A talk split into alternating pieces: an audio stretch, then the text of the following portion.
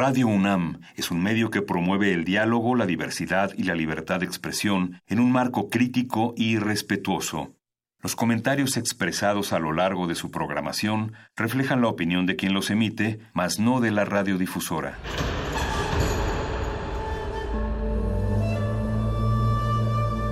Un templo para la apreciación del ser mediante el sonido. mediante el sonido. Para nosotros. El sol sale durante la noche. Nuestros gritos llevan la mesura del silencio. Y el descontento está lleno de baile y risas. A todo, incluso a nosotros, nos resistimos. La universidad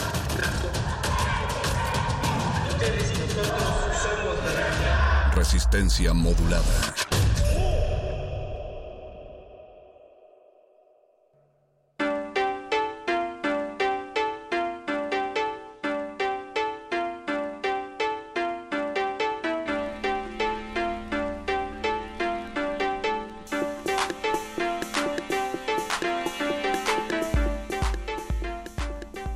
Bienvenidas orejas a este cuadrilátero radiofónico llamado Resistencia Modulada. Estamos transmitiendo a través de las poderosas frecuencias del 96.1 de FM Radio UNAM. Es martes 19, no, es 19 de marzo. ¿Por qué le quiero decir martes? Y se encuentra aquí a mi lado. ¿Es martes? Es martes además, pero... Es martes 19 de marzo. Así es. Te encuentras con, con, nosotros aquí, Mario Conde, y lo cual me parece eh, maravilloso. Qué bueno que estás aquí. ¿Cómo estás? Aquí muy contento de representar al, al, al, nieto del Tirantes, ya de alguna manera. Tú estás representando a la cabellera, perro muchacho. Así es. Y hay que representar la otra esquina del, de este cuadrilátero radiofónico porque es, es, un momento histórico. No lo voy a decir, no tanto para Resistencia Modulada, lo es, pero también para mí, particularmente por eso estoy tan contento de estar aquí en la cabina, llegando a ustedes a través del 96.1 de FM en Radio UNAM o en www.radio.unam.mx. Si nos quieren comentar algo y si quieren dejar alguna pregunta o algún comentario para nuestro invitado, lo estamos recibiendo en nuestro Facebook Resistencia Modulada y también en Twitter arroba R Modulada. Y no vamos a hacer más preámbulos, nuestro invitado esta noche aquí en el cabinazo de la resistencia. Es nada más, nada menos que el legendario Máscara Sagrada. Así es que vayan mandando ahora sus preguntas, comentarios y todo lo que quisieron preguntarle a Máscara Sagrada desde que lo veían en la arena de la lucha libre o desde que lo veían en, en sus casas en la televisión. ¿Cuántos pierrotazos se ha llevado? ¿Cuántos eh, Máscara contra Cabellera ha tenido a lo largo de su carrera? Todo eso y más en unos momentos más aquí en Resistencia Modulada. Pero, Mario Conde, ¿Qué? nos pagan para anunciar también el resto de la, de la revista. Ah, claro que sí, eh, pero no importa No, no es cierto. Acuérdense que es martes y los martes a partir de las 9 de la noche empieza de retinas. Ya está preparándose todo el Rafa Paz Crew. Está del otro lado del cristal y ya también querido Mauricio, Mauricio Orduña está preparado para producir. ¿Todo chido, Mau? Vientos. Todo bien, Mau. Y también es noche de Dungeons and Virgins. En unos momentos más el calabozo de los vírgenes se va a apropiar de estas frecuencias para platicar de un tema pues virgen, extremadamente virgen extremadamente virgen. Que para que lo sepan, manténganse durante la sintonía de resistencia modulada y recuerden que si llegamos a 10 retweets voy a recibir un pierrotazo de máscara sagrada y lo vamos a subir a nuestras redes sociales. Me estoy haciendo absolutamente responsable de lo que estoy diciendo y tenga las consecuencias que tenga. Gracias al equipo de producción que está del otro lado del cristal esta noche, Eduardo Luis Hernández, acompañado de, de, acompañado de don Agustín Mulia en los controles técnicos, Alba Martínez en la continuidad de este espacio y Francisco de Pablo por hacer posible esta charla con máscara sagrada. Vamos a un corte musical y regresamos. Esto es Los Luchadores de Conjunto África.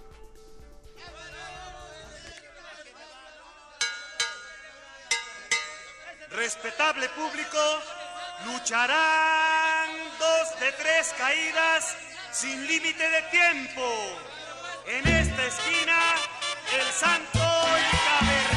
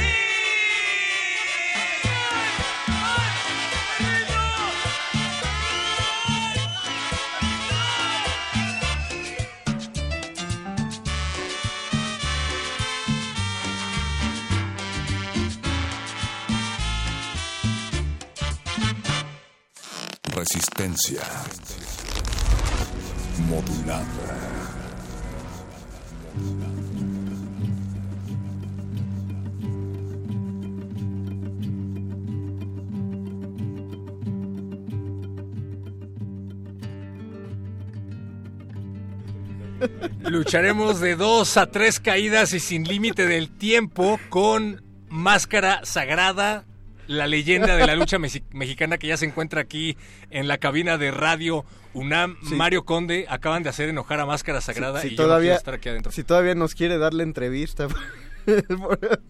Bienvenido, maestro. Bienvenido, maestro, ¿cómo está? Buenas noches. No nos hacemos responsables del Muchas de gracias por esta invitación y quiero agradecer que pues durante esta trayectoria de más de 10 kilómetros de distancia de, de mi casa a estos estudios, pues me encuentro con la novedad de que Paco, El productor. este público, no tienen el tema oficial de Máscara Sagrada.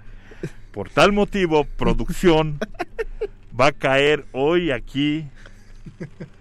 Entre más se sigan tardando con el tema, les va a tocar más pierrotazos a cada uno. Les voy a tomar una foto para que vean a la ¿cómo, producción. ¿cómo es posible que durante una semana de anticipación sabían que iba yo a estar aquí?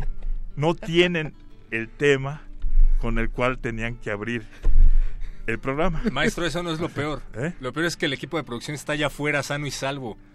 No, pero van a entrar ahorita, mira. Ah, ok. ¿Sí? O sea, no, no se va a desquitar con nosotros. Pues debería de... No, de- nosotros no tenemos ninguna injerencia en producción. Pero es que ustedes deberían también informarse. No, Yo sí lo sé. estamos Oye. Paco... Pero este, queremos que Paco se lo, se lo sepa y lo diga. Ah, ahorita. Paco tampoco lo sabe. No.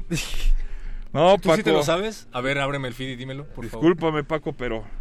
Para todas las personas que están allá afuera, estamos en Twitter, arroba R modulada, Facebook, Resistencia Modulada. Díganos ustedes cuál es el tema oficial de Máscara Sagrada para salvarle la cabellera a Francisco de Pablo, que ya se está Ah. poniendo nervioso. Nada. Mira, llevamos 15 minutos que empezamos el programa.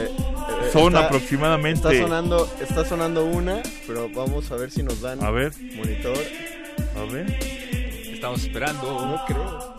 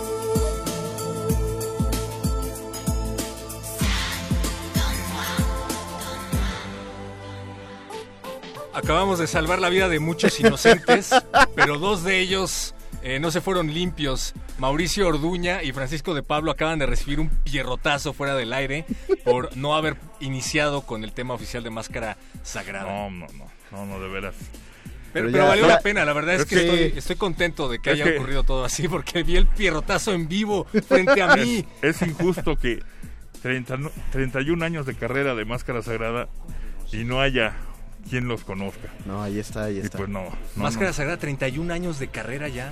Así es, se dice fácil, pero, Así es. pero son muchos años y en los que pues ha, ha pasado muchas cosas, pero dentro de, de todo ello, pues mu- muchas, muchas este, satisfacciones. ¿Cuál fue el, el- el inicio, el, el momento antes de ponerse la máscara sagrada, justamente? Pues el momento fue en el 88 cuando debuto el 6 de noviembre en Guadalajara, Jalisco como mágico y que debido a un este mágico que había en Monterrey se tuvo que cambiar el, el nombre. Y fue en el 89 cuando ya en la pista Revolución ya tomo el, el nombre de, de Máscara Sagrada y inicio ahora sí que toda mi, mi carrera. Parte en el Consejo Mundial, parte en el Consejo y el resto como luchador independiente. ¿Y la, el- la máscara ya era similar a, a Sí. la máscara sagrada? Sí, era, esa desde el Sí, inicio. la misma desde mágico hasta hasta ahora la misma imagen se, se usó lo que se cambió fue el nombre. Porque- A, a mí era una de las cosas que más me atraían de Máscara Sagrada. O sea, porque sin desdeñar desde luego el nombre de ningún luchador, eh, había unas que eran muy genéricas. No, de, de hecho, Máscara Sagrada sobresalía de entre todos por esta máscara blanca con colores que... por el- la, la boca cerrada. Era una de las Exacto. cosas por las que en, en casa, cuando organizábamos las luchas, nos peleábamos por tener la, la máscara sagrada, porque era completamente cerrada y era, eh, pues guardaba el misterio que, que otras no. Digo, en- era el momento en el que estaban. Eh, había muchas por las cuales pelearse, estaba la máscara de Blue Panther, este creo que nunca tuvimos una del Santo, pero dejábamos de lado las de Octagón con todo el perdón que me merece y el respeto que me merece el maestro Octagón. Pero eh, eh, justamente por el hecho de estar todo cerrado y el pues el aura de- mística. De hecho era una es una de las máscaras más este difíciles porque nada más tiene dos ahora sí que orificios en la en la nariz y pues la, la condición que amerita para llevar este tipo de, de máscaras pues es, es mayor de lo de lo normal de una de una máscara pues de de tres cuartos o que tiene las, la nariz este descubierta y boca y boca este descubierta también no O sea, requiere mayor esfuerzo. Así es. Y, a lo largo de los años nunca se pensó en modificar la máscara para hacerla más cómoda a la hora de luchar. Sí, de una vez, en una ocasión me, me hicieron una propuesta, se usó una máscara abierta en la arena Coliseo, Ah, fue en una sola ocasión y a mí no me gustó. Es más, yo ya me empecé a sentir mal porque me, me ahora sí que me ahogaba o recibía yo mucho mucho aire y me, hiperventilaba por sí me cansaba yo. Y es que yo toda toda mi vida o sea los de los 31 años de, de máscara sagrada tengo nueve años como hecatombe y usé una máscara este parecida parecida a ella. Era dos dos solos este edificios y todo cerrado. Entonces yo ya estaba acostumbrado desde hace mucho mucho tiempo con ese tipo de, de máscara. Creo que uno, uno de los eh, misterios que envuelve a la lucha libre para nosotros los espectadores, que lo conocemos como una especie de, de mitología, eh, porque las primeras historias que, que, que- que escuchamos y que leemos, porque había, pues también estaban los cómics que salían de lucha libre, es cómo se van conformando estos, estos personajes. Entonces, al momento de proponer un, un- luchador, eh, ¿Qué se hace? ¿Se registra una máscara? Eh, ¿Se lleva algún diseño dibujado? ¿Tiene una patente? ¿Cómo se propone eso? Pues es que cuando uno empieza a soñar con esta, con esta profesión, pues se ilusiona con los grandes leyendas de, de antaño, que era El Santo, Blue Demon, Mil Máscaras, Tinieblas. Tinieblas son los... Tinieblas. es- era el grupo que, que te hacía enfocarte en ese, en ese deporte. máscara Por- sagrada. Eh, eh, no, bueno, en este caso yo cuando era, ahora sí que niño, pues joven, yo me ilusioné con los campeones justicieros. Yo dije, algún día quiero ser como, como ellos. Entonces, este, desde ahí empiezas a, ver películas, empiezas a ver revistas, sobre todo las revistas que antes llegaban a tus manos, eran muy diferentes a lo que es hoy, no se comparan en nada, porque llevaban unas fotos grandes de los que de las leyendas de antes veías a la ola blanca, Aníbal, todos este en, lance, en unos lances que hacían luchando y te, te emocionabas, ¿no? Y entonces ahí ya luego empieza uno a agarrar un cuaderno, a hacer una, una máscara, un diseño, y mi diseño así de, de catombe fue en base a un dibujo que, que yo hice, ¿sí? Y entonces a través del tiempo pues vas este eh, ilusionándote más y modificando tus este equipos y tu, tu equipo. Y ya cuando llegas a, a, la empresa de mexicana de lucha libre pues te ven con, con algo o sea los programadores este te ven con algo con un detalle y, es cuando te empiezan a, a proyectar ¿sí? entonces pues yo me, me este me ilusioné con, con ellos, eh, viendo por, por películas. Ya luego cuando ya tuve, ahora sí que una, una edad que me permitían entrar a las arenas, pues viendo ya los luchadores, este, eh, empecé viendo las luchas en Arena Coliseo desde las gradas. Eh, luego este me fui a balcón, ya cuando ya tuve una edad que fue de de 18 años me dieron permiso a entrar a, a Reinumerado, porque antes no te dejaban entrar. Y fue así que cuando yo llegué a, a, orillas del Rin y cuando vi a las leyendas de, de Aníbal, de la Ola Blanca, de, de, este, de Mil Máscaras, de El Marqués, de Aníbal, de todos ellos, del Solitario, pues imagínate, los hacías bien este grandotes y yo decía, pues algún día voy, voy a estar este, ahí. Luchando en el ring. Sí. Y, y ocurrió. Y ¿Sí? ¿Dirías que hubo entonces una especie de época dorada de la lucha libre, Sí. en donde todos queríamos ser luchadores? Sí, yo creo que... Y a la fecha sigue estando, Creo que todavía. estando vigente, claro. Mira, no, Pero no sé cuál es el estado actual de, de la lucha. no es- había, no había una familia o unos hermanos que no jugaran luchas en las camas. No, claro. O sea, Claro, no sé, claro. no sé a qué hermanos no les tocó romper la cama. A mí sí. Saludos a mamá. Y me tocó una friega que no me la acabé. ¿Sí? ¿Por qué? Porque yo me acuerdo que ese día este, puse a mi hermano en medio de, de la cama y me subí al, al, este, ¿cómo, le, cómo le dicen? Al closet. Al closet.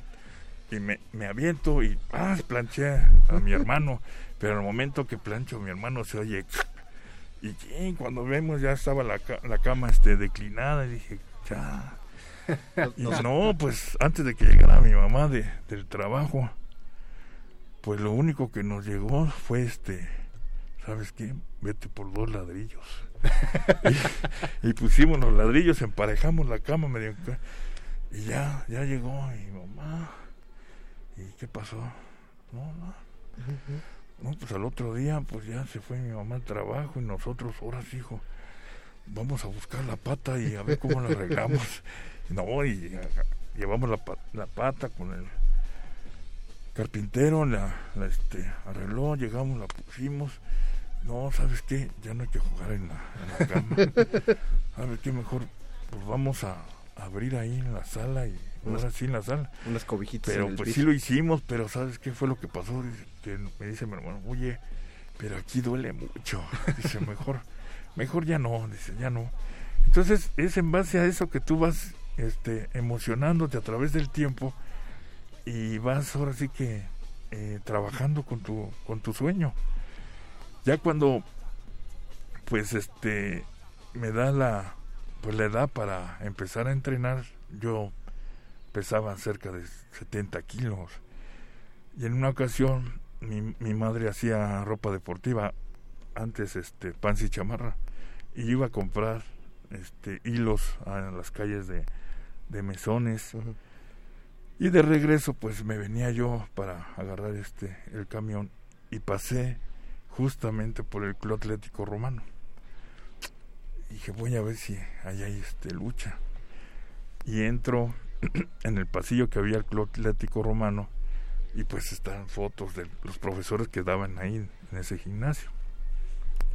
Y estaba allí el profesor Antonio Hernández, el espectro primero, con máscara ahí de, de demonio y, y sin máscara a la vez, porque el espectro primero fue uno de los primeros luchadores que se perdió la máscara, pero quitándose ella solo la máscara en la arena, en la arena México. Y este, pues entro y, y voy y pues quiero venir, vengo a pedir informes, a- quiero ser este luchador. No, pues bien flaquito. Ay, voy a esconder mis brazos. Ah, sí. Esos brazos de 70 kilos. pues. Dice, pues pase con, con el espectro primero, allá está arriba y, y él te va a dar informes. Ah. Ya subo con él, me, me ve, este, ah, sí, ¿qué deseas? Pues quiero ser luchador. Ah, bueno, ok, te espero mañana en punto de las este, ocho y media aquí. Ándale, pues. Yo ya había practicado en la secundaria Tumbly Ujú. Y te enseñan a, a maromar, a, a caer y todo eso. Entonces ya había, ahora sí que ya llevaba un pasito de, de adelantado en eso. Entonces yo hice toda la rutina que el profesor había destinado y en, en la última etapa me dice, me- de, de hecho me bautizó llegando como flaco. Digo, ¿Qué a pasó, ver, flaco? A ver, Sí. flaco, exacto. Dice, flaco, este. Voy a correr, te vas a, a planchar. Voy a pasar yo, te paras luego, luego, en guardia.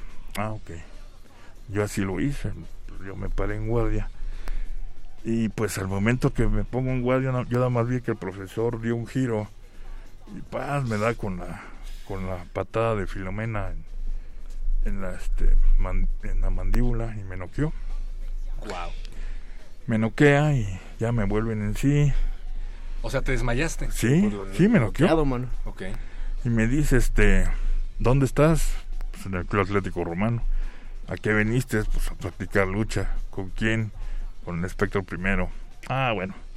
Estás bien, vete a las regaderas y aquí te espero el miércoles. o sea, es la prueba de... de- No, espera. Y es que ya, ya, después del tiempo y el miércoles que yo regresé, me dice, flaco, te voy a decir una cosa, no pensé que regresaras. Digo, ¿por qué? Dice, porque en esta profesión, si no regresas, es que no vas a servir para este, este deporte. Y, y en ese entonces él me dijo, dice, ¿sabes qué? Vas a hacer algo en esto. Dice, síguele. Y yo, yo seguí. Y me empezó, desde el principio que entrené yo, me empezó, me llegaron pues fuertes este, rutinas o entrenamientos porque era yo el más flaco de, de los grupos, eran un grupo de 10 y todos eran pesados. ¿Y, ¿Y cómo era este entrenamiento? O sea, ¿qué te exigían de...? Pues, Me imagino que tenías que comer muchísimo. pues sí, conmigo bastante. Digo, pues es que mamá, tengo que subir de peso. Pero pues me enseñó a entrenar con, este, ahora sí que compañeros este, pesados. Y ya cuando pues me tocaban de mi peso ya no lo sentía yo tan, pues ahora sí que, este, pues tan peligrosos, ¿no? Bueno, una de las cosas que a mí me gustaban mucho de Máscara Sagrada era justo su estética. Digo, a lo mejor me estoy equivocando porque te traías el traje, Sí. pero a diferencia de otros como, eh, no sé, el perro aguayo, me Sí. gustaba la idea de que no se viera tan corpulento, pero que a la vez eh, fuera fuerte. ¿Esa fue la idea en algún momento? Lo ¿O que- nada más pasó? No, lo que pasa es que, miren, esto de la lucha libre son, son etapas.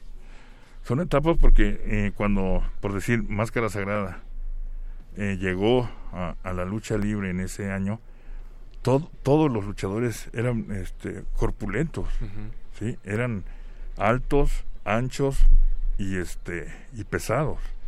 No había un, este, un luchador en ese entonces delgado como como este pues te voy a decir nosotros porque era era este máscara sagrada era octagón eran eh, de toda esa generación eran este chicos sí a comparación de, de las leyendas que, que estaban sí ahora como lo que está sucediendo ahorita ya después de esa etapa ahorita los, los, los luchadores que hay ahorita son más pequeños en, en estatura y también corpulencia.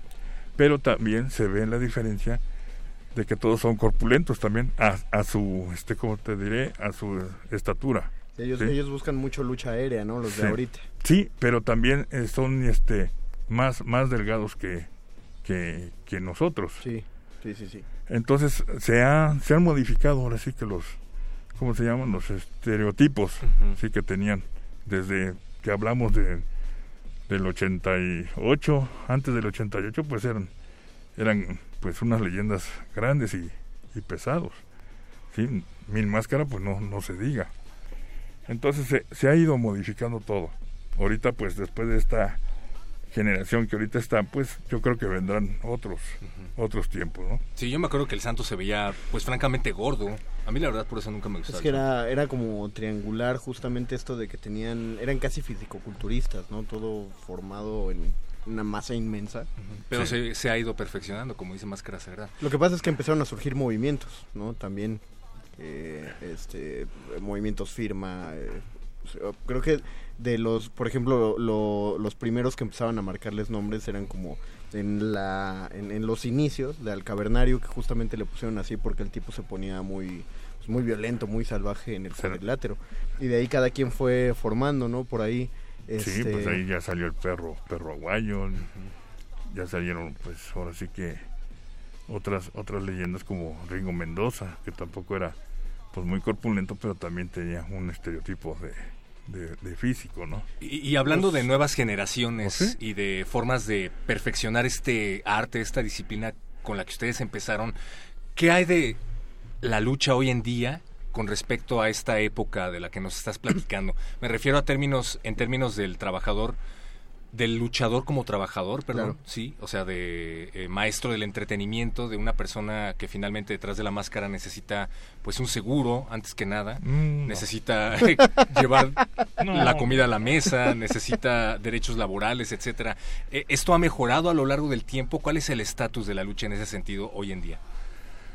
Pues en, las- en el sentido de, de atención al, al luchador, pues no sé, en el momento de las leyendas que antes estaban, no sé cómo se, se manejaban eh, la atención a ellos, ¿no? Ahorita, este, pues yo sé que en la Arena México cuando alguien se, se lastima, pues luego, luego los, los canalizan al, al hospital en el sentido de quirófano. Y en especial pues también este triple A. Sí Eh, pero ya cuando uno es independiente pues sí tienes que cuidarte mucho eh, protegerte tú mismo porque muchas veces eh, como independiente nadie te, te respalda no entonces tienes que, que, que cuidarte porque pues es, es muy triste que el promotor este independiente no te no hay una especie de, de seguro no Claro. Pa- para ti no entonces pues tienes que protegerte o que muchas veces dice el público no pues es que te mueves muy poco o, o este no haces nada o x pero es que hay una cosa que el público no no sabe que que abajo de, de esa máscara abajo de ese equipo cada uno de los luchadores tiene lesiones y que muchas veces algunos eh, suben suben lastimados suben lastimados porque pues desgraciadamente no tienen un seguro, no tienen una protección. O sea, los aficionados ellos pues podrán tener seguro que si se lastiman o se duelen de algo van al hospital y tienen incapacidad por tres días y Claro. ya saben que ahí ya, ya tienen su dinero, ¿no? Pero el independiente tiene que sacar las luchas. Exactamente. Entonces uno también, el público muchas veces no, no comprenden esa parte, que uno como, como luchador i- independiente, pues tiene que también que trabajar por el, el vivis de la, de la familia, ¿no? Ay, pero, oye, si Máscara Sagrada nos está diciendo que como luchador independiente no tiene eh, un seguro médico, entonces, ¿qué se pueden esperar las nuevas generaciones? ¿Qué le digo a Mario que quiere ser luchador? Los locutores Pero independientes. mira, es que desgraciadamente las, las, las generaciones ya hace poco, yo, tendré- yo creo que hace como un año o año y medio, un chavo se sube a un segundo piso en la arena San Juan Patitlán y se avienta de eh, de sentón, creo, de espaldazo, y nadie lo recibió, se fue a estrellar en el en el cemento con su con su coxis y que en ese momento se paró luego luego y, y siguió dicen que la lucha pero que a los dos o tres meses ya el chavo ya desapareció. Entonces yo no sé estos estos muchachos eh, no sé se quieren acabar la lucha en unas pocas luchas que que dicen no pues me voy a subir al, al segundo piso para ya trascender y, y ya brincar desde aquí a- hasta allá o sea, para ganar tiempo. Y creen que creen que la carrera de un luchador es este rápido. Y no, o sea, es de es de trabajar. Y es de trabajar año tras año. O sea, el, el luchador que debuta no se hace de la de la noche a la mañana. Yo conozco compañeros que, que han empezado desde desde abajo como Octagón, como el, pues, el, este Elia Par, Elia Par, con todo este este mi respeto, yo lo, lo admiro porque sé su, sé su carrera, sé cuánto se ha él este partido el, ahora sí que la, la frente por estar donde está. Él no, él no es de ahorita. O sea, si los jóvenes creen que Elia Par es de ahorita, no. Elia Par viene de una una preparación desde muchos, muchos años y muchos años en el que hay que hay que echarle muchas ganas para para poder este salir adelante. Estamos hablando de ídolos del ring y cuando se usa esta palabra hay, hay, hay una polaridad muy grande entre el público, ¿no? Como uno puede ser muy, muy amado y admirado por una parte del público, hay otra porción del público para el cual uno es enemigo, porque probablemente admiran a un rival o qué sé yo, qué razón puede haber. ¿Cómo, cómo te ha tratado a ti el público en, en lo general y en lo particular?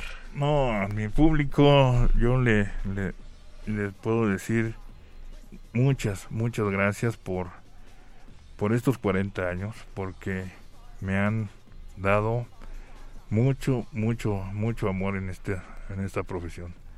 Desde que nací, este, como luchador, hasta ahorita, ellos me han este, respondido todo, todo el tiempo. Yo no tengo ninguna, este, excusa en contra de de mi de mi público. Yo creo que siempre me, me han este apoyado. Y yo creo que que a pesar de- del tiempo y a veces in- injusticias que, que uno tiene en esta en esta profesión han estado con, conmigo todo el tiempo Ahora, eh, también eh, me estoy saliendo un poquito del tema, pero sí me llama muchísimo la atención porque eh, en cuanto a boxeo, por ejemplo, sabemos que hay una marca en específico, ¿no? Que, que un- una familia, de hecho, que fabrica los mejores guantes de boxeo a, a nivel mundial. Y yo recuerdo que una de las cosas eh, que nos pasaba muy seguido jugando, antes de romper la cama jugando a las luchas, era que era muy fácil para nosotros, y pensando que era fuerza de niños de 9 años, de 10 años, rompernos las máscaras entre nosotros. Sí. Eran pues, una, una- piltrafa de tela. Cosa de lo que yo estoy viendo de tu máscara sagrada es Sí. que no, o sea, se ve una hechura muy distinta a la que a la que uno conseguía en los mercados. ¿Te está pasando por la cabeza realmente arrancarle la máscara ahorita? No, no, no, no, no, no, no, no, no, no, para, no, hombre, para ¿Qué nada. pasó? No, para nada. No, más bien, eh, que, eh, ¿a dónde acuden para? Hay, hay una marca, hay una no familia. ahorita ahorita ya hay muchos muchos astres de, de lo que son máscaras y, y equipos ya no son este Pero en su momento lo, lo fueron. únicos pues antes eh, sí habían muy muy pocos que eran Ranulfo Bucio Martínez eran los más este conocidos y, otros que eran pues yo creo que eh, entre seis pero ahorita se han multiplicado muchos así como los luchadores se han multiplicado muchos ¿por qué? porque antes había pues un control este se entrenaba con con luchadores leyendas, ¿sí?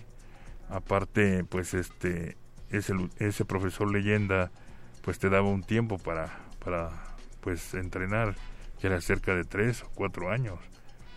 Pero ahora pues ya los luchadores eh, que se lastiman luego luego de su debut pues son los que debutan con tres tres o cuatro meses sí y ahorita pues eso se, se ha perdido ¿sí? Antes, por decir, eh, con los luchadores estrellas había un respeto y ahora en estos tiempos ya todo se, se ha perdido. Ahora, este, pues partiendo de tu nombre, tu nombre hace referencia a la santidad de, de la máscara que cada, que cada uno porta. Un, un amigo aquí de la radio, eh, más ingenuo, quizá del cual no vamos a decir nombres, pensaba o albergaba la esperanza de que vinieras a la entrevista sin máscara porque él dijo, pues finalmente es radio y nosotros nos reímos porque sabíamos que, que es parte de la iconografía. Todos eh, ustedes van a todos lados, con, a todos lados de manera pública con la máscara. ¿Cuál es, eh, cómo, cómo se siente este compromiso que tienen con, pues, con su personaje o de alguna manera la identidad que ya adoptaron? Bueno, es que ya cuando tú este haces una una presentación radio, televisión o lo que sea, este, tienes que hacer tu ahora sí que llevar tu tu personaje. O sea, no vas a venir a- aquí en radio, voy a venir de civil. Sí, porque me voy a presentar ahora, ¿qué tal? Soy este José Roberto. Pues tampoco, ¿no? ¿Te llamas José Roberto? Sí. Eso sí se sabe, pero... Entonces, entonces, este, pues tampoco ustedes lo van a creer. ¿no? Claro. Entonces, yo ahorita, aunque no tenga yo licencia de luchador, pues ya al menos ya, ya te engañé como que soy luchador. No, bueno, pero aparte vimos los pierrotazos, ¿eh? entonces ya... Sí, no, no hay forma Paquito, de que eso Paquito está convencido de que eres máscara sagrada. Eh, estamos recibiendo las- los comentarios del público. Gracias a todos los que están escribiendo en arroba R modulada, que saben que estamos platicando con Máscara Sagrada. Y Daniel de Jesús nos pregunta, ¿cuál sería tu oponente soñado que no sea un luchador mexicano? O sea, un oponente de donde sea menos de México. Que no sea de México. Hijo, pues me hubiera gustado ser este eh, Liger, que cuando tuve la oportunidad de ir a, a Japón estaba este eh, lastimado. Ok. Está- lo habían operado recientemente de su de su pierna. Pero, pero sí me, me hubiera gustado este haber luchado contra Liger. En Japón. Y no se volvió a presentar la oportunidad. No, y ahorita acabo de, de leer que este enseña, digo que anunció su este próximo retiro ya, Ah, entonces... ya en, en este en este año que viene, creo que se se retira. Ya son muchos años. David García dice, no entendí qué hay que hacer para que Mario Conde gane no sé qué cosa. Era para que se llevara un pierrotazo Mario Conde, pero ya eh, Máscara Sagrada nos hizo el favor de dar no uno, sino dos pierrotazos aquí en la cabina de Radio UNAM. También Eh, pregunta Daniel de Jesús otra vez, ¿qué es lo próximo para Máscara Sagrada? ¿Qué sigue para quien ha estado en todos lados? Dice. En todos lados. Pues mira, ahorita estamos en un programa de Ah, de, exacto. de televisión por internet que este se llama Luchando por, por un sueño, en el que trato de invitar a los jóvenes que practican un deporte, ya sea lucha libre, karate, béisbol, fútbol, lo que sean, pero que se dediquen al, al deporte, ¿no? El deporte es muy, muy sano y da muchas, muchas satisfacciones. Y yo creo que el deporte ha sido un poco descuidado en la ciudad de, de México porque Sí. hay mucho talento. En todas las áreas hay mucho talento. Si se manejara, yo te aseguro que si se manejara una, una liga de fútbol americano a nivel, ahora sí que nacional, así como el fútbol, soccer, yo creo que este darían mucha, mucha oportunidad a los, a los jóvenes. Pues ahorita todavía se ve a los atletas olímpicos que tienen que botear cada vez que tienen una Sí, competencia. oye, eso es muy muy penoso que, Sí. que con tanta juventud no se puedan ir a las Olimpiadas porque no no hay apoyo, ¿no?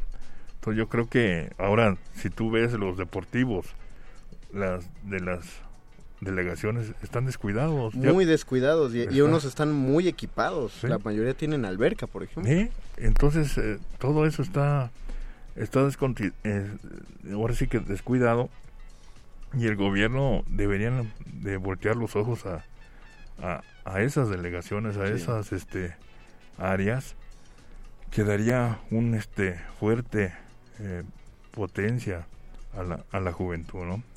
Pero pues desgraciadamente no lo hacen, por eso es que pues tanta delincuencia, por eso pues ya ya mejor este yo salgo a la calle sin celular sin sin nada, porque ya cuando salgo a comprar algo para mis para mis máscaras, pues me voy nada más con lo que voy a ocupar y, y pues que Dios me acompañe. A lo mejor lleva la máscara. Mejor ponte sí. la máscara. Ya Yo la verdad no me nadie- atrevería a sí, acercarme. nadie se cruza. pero pero pues eh, ojalá este estas cosas cambien y, y que el deporte pues se se multiplique, ¿no? Sí. Ajá, pero justo nos estabas diciendo esto de que se están empezando a multiplicar nuevas generaciones de luchadores y que ya también están trascendiendo fronteras, ¿no?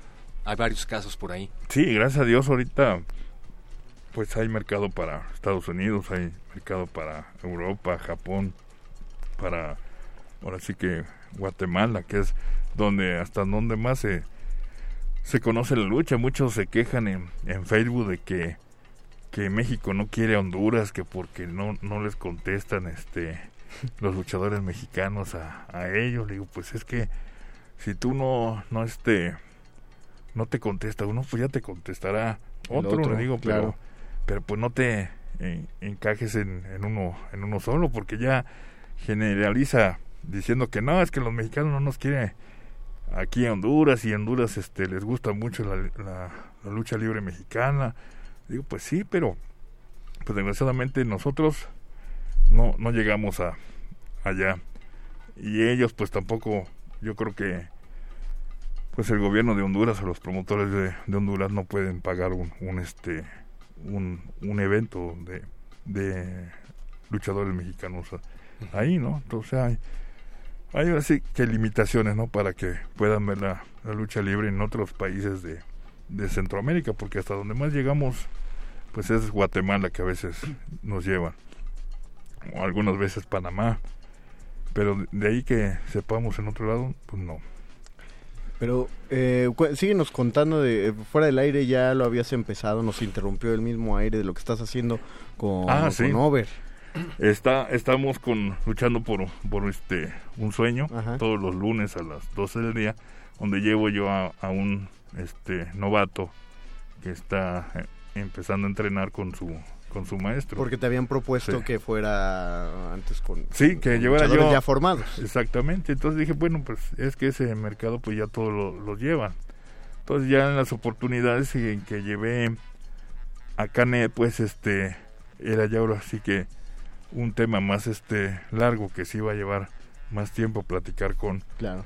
Con Canet y, este lo invité a Canet y pues me hizo el honor y el favor de, estar en ese en ese programa porque pues fueron ahora sí que Canet y, y este y Fishman fueron ahora sí que mis ídolos en los que me inspiré para para este pues seguir en este en esta profesión no desgraciadamente mi mi ídolo Fishman pues este falleció que en paz descanse y, y aparte pues gané gané la máscara de, de mi ídolo en el Palacio de los Deportes en el, en el 2000 y pues fue para mí un, un este ahora sí que un gran este trofeo en mi en mi carrera no que después de, de ser mi mi ídolo pues haberme enfrentado a, a mi ídolo máscara contra máscara y, y ganarle pues es lo, lo máximo que he tenido en esta en esta profesión. Suena. Todavía viene más, todavía viene más. Oye, nos está preguntando Mauricio Orduña que, bueno, más bien él se está preguntando porque su sueño es ser luchador, su sueño es ser mascarita sagrada. Eh, no pues ya no ¿Cuánto se gana por lucha? no pues es que Se puede decir. es no pues es que sí se puede porque esta esta profesión es en base a a porcentaje si tú tienes una buena entrada ganas bien si O sea, se van sobre taquilla. exactamente Ok. sí. y si no pues te pones a, a llorar en la esquina Sí. y cuando eres pues independiente ya tienes una una este una garantía que, que te vas este cotizando a través del, del tiempo ¿no? O sea, ¿conviene más ser independiente en la lucha? cuando ya tienes un este un, Sí. No, no, sí. no lances al perro muchacho como luchador. no, no hagas el personaje perro muchacho y te vuelvas independiente ahorita. No, no, todavía no. Todavía lo estoy pensando. Me faltan eh, otros 70 kilos de peso a mí también. no sí puede pues hay más delgados Sí, ya. Hay no, más delgados. no, más bien aprende a hacer lucha aérea más, perro. Mantente en el aire. y- que es lo de hoy además. Eh, yo siempre me pregunté de que se- a mí me confundía mucho, ya después lo entendí. Mario también me acaba de dar una eh, mini, mini cátedra acerca de sidekicks, de mascarita sagrada, por ejemplo. De los Pero cuando luchadores yo minis, pues. los luchadores minis, pero cuando yo los veía muy pequeño, me confundía muchísimo. Era como, ¿y ahora por qué demonios se ve tan pequeño? ¿Qué pasa ahí? Ahora mi duda es, ¿se necesita pagarle a Máscara Sagrada derechos para usar su misma máscara siendo un mini mascarita sagrada? Mira, ¿Qué- qué e- ese, ese proyecto nació en la Arena México, cuando estaba este Antonio Peña, eh, el director de, de AAA. Fue el que lanzó ese, ese proyecto en, en Arena México, el sacar los minis de, los, de las estrellas.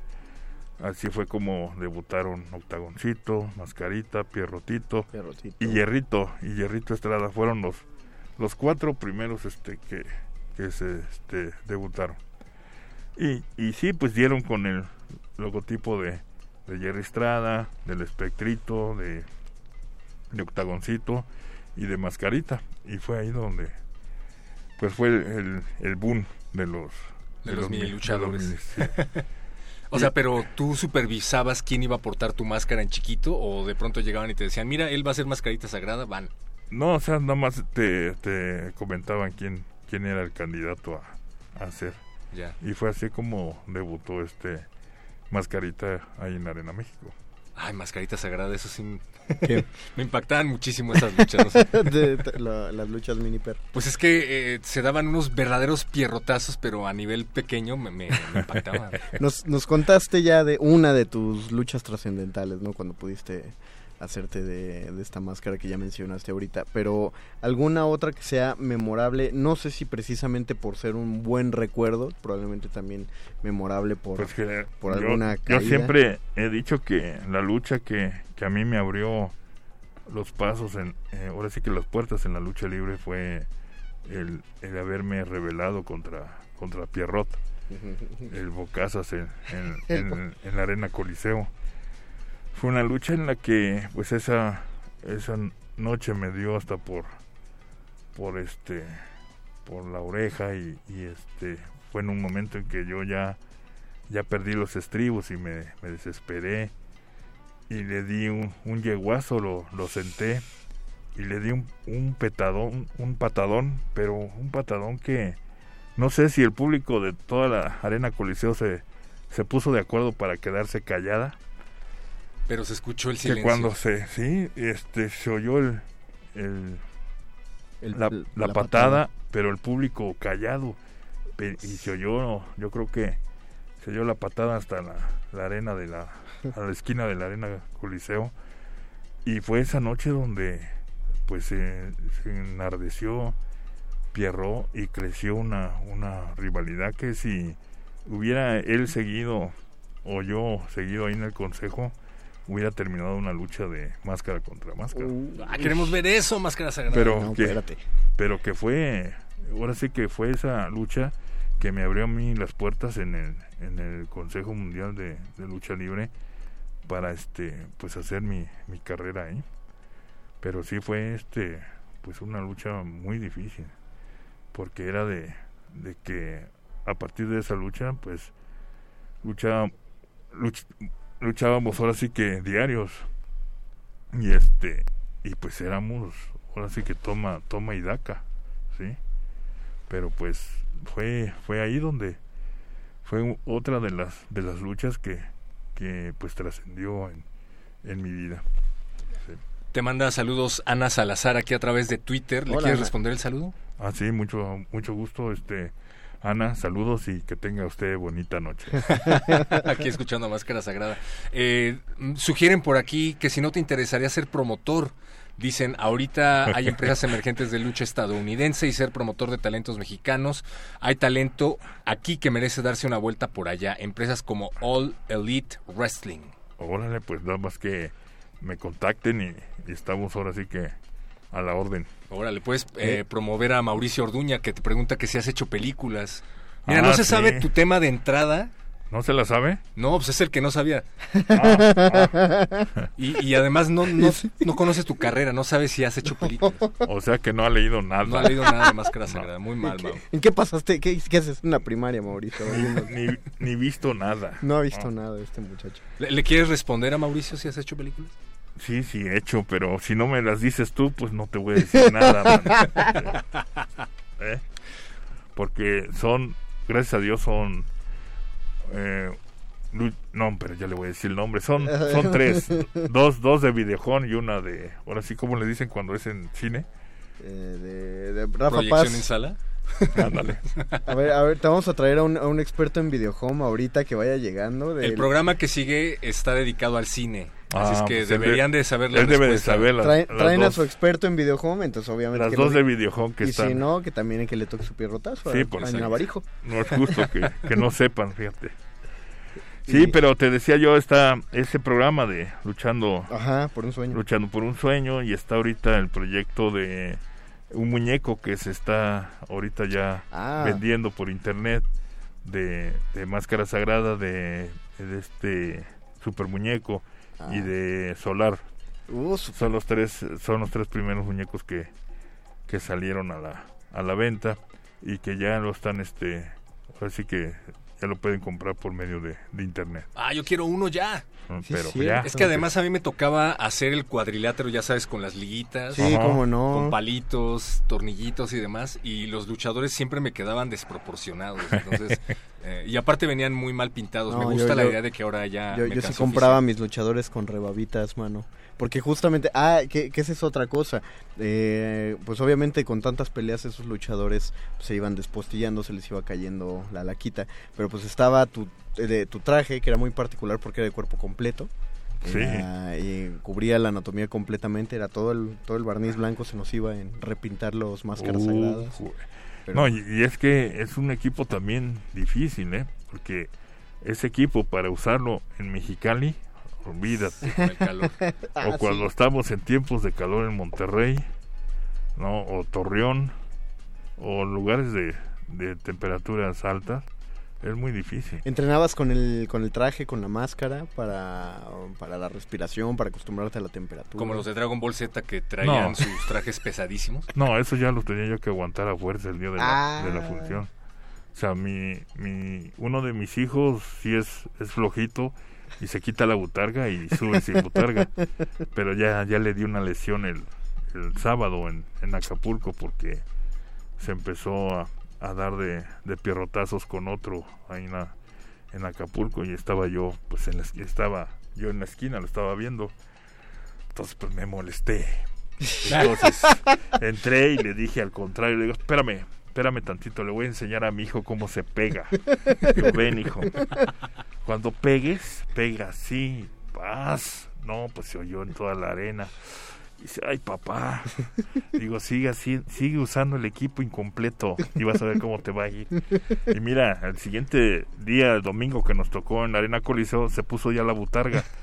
Digo, es que no, le digo, si vas a usar un equipo, lo vas a tener que usar siempre. Hay una Le razón. digo, ahora, si tú quieres hacer tu imagen como quieres hacerla, pues cámbiate de nombre y cambia de equipo y empiézale desde abajo para que veas cuánto trabajo cuesta hacerte de un nombre. Lecciones de máscara sagrada a pierrotazos. Si quieren saber más, busquen el programa de Luchando por un Sueño. Está por internet. Así es. Eh, les le- vamos a pasar el resto, pues creo que sí alcanzamos a responder todo.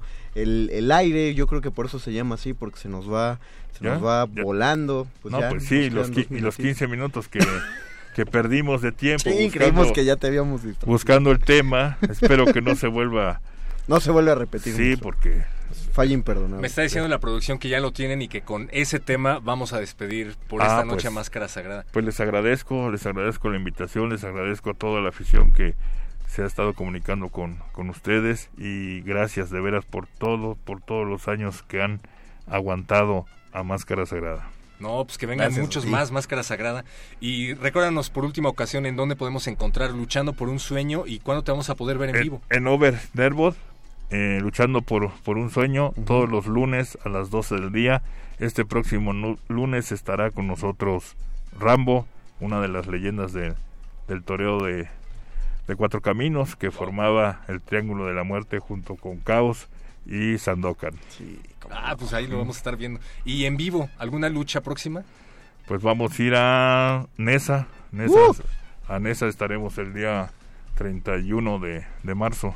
Qué lejos estoy Ahí, a las- suelo. A las creo que 6 de la tarde va a estar. Ahí, ahí, ahí nos vemos, máscara. Pues espero que lleven el tema, porque si no llevan el tema, A toda Ciudad Nesa nos va a tocar. no los ahí. voy a dejar entrar. Eduardo Luis, si no te quieres hacer acreedor a un pierrotazo de máscara sagrada, por favor, despide esta, esta primera hora de resistencia modulada con el tema oficial de Máscara Sagrada.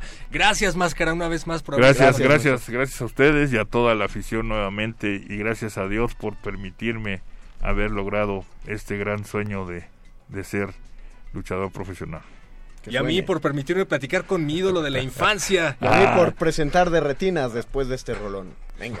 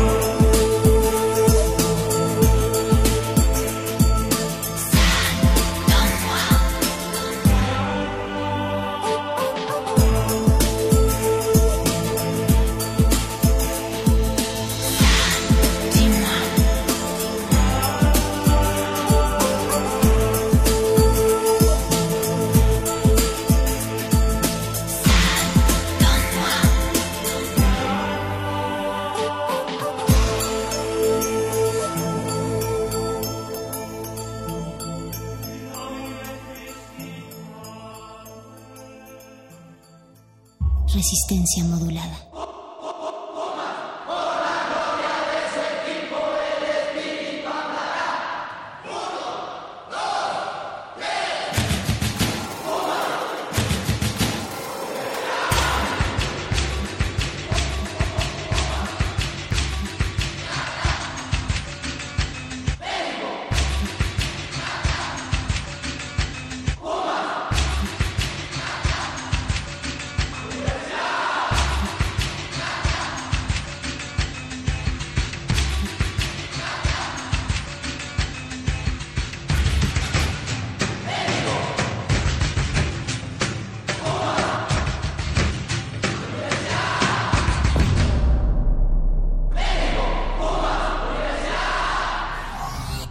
Resistencia modulada.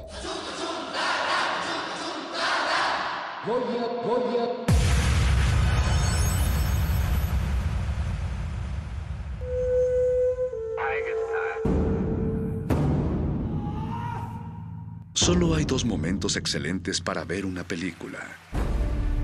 El primero fue hace 20 años, en su estreno. El segundo gran momento es hoy. De retinas.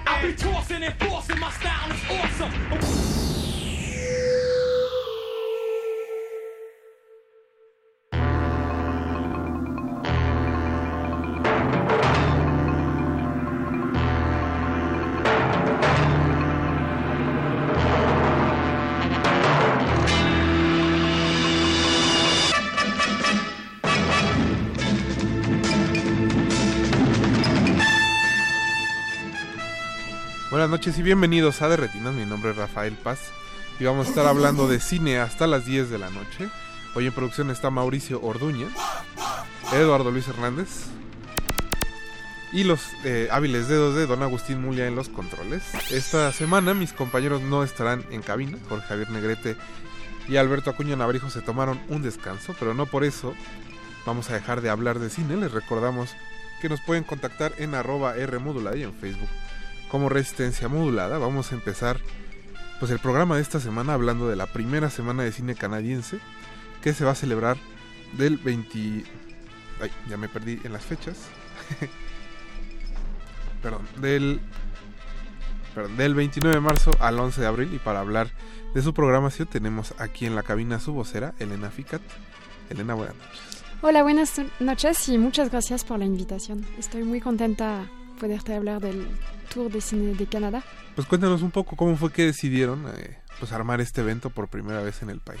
Sí, pues la idea de esta semana de, de cine canadiense es pues dar a conocer a la gente de México el cine de Canadá, que hay pocas ocasiones a final de cuentas de, de acercarse, de acercarse perdón, a, a ese cine y a través del cine pues te conoces mucho a la cultura de un país, ¿no? Ujú. Así que, que es una oportunidad para, para la gente de México de acercarse a, a esta cultura. No, y sobre todo ustedes que tienen la particularidad de que hay cine hablado en francés y cine hablado en inglés. Sí, eso es un punto interesante porque no podemos decir que hay un cine canadiense, hay Ujú. varias culturas adentro de este gran país. Y sí hay una parte de la población que habla francés, la parte de Quebec, y una parte más anglófona. Y se nota mucho la diferencia en el cine porque, por ejemplo, los anglófonos pues trae- traen más una, una influencia de, de Estados Unidos, mientras los de Quebec más de Europa. Y en el cine se, se nota mucho esa diferencia, por ejemplo, sí. Sí, bueno, para empezar el grupo de Quebec está Javier Dolan, Sí, que- sí, totalmente. Hay voces más como, diría yo, particulares en, en, en la búsqueda de, de expresiones artísticas.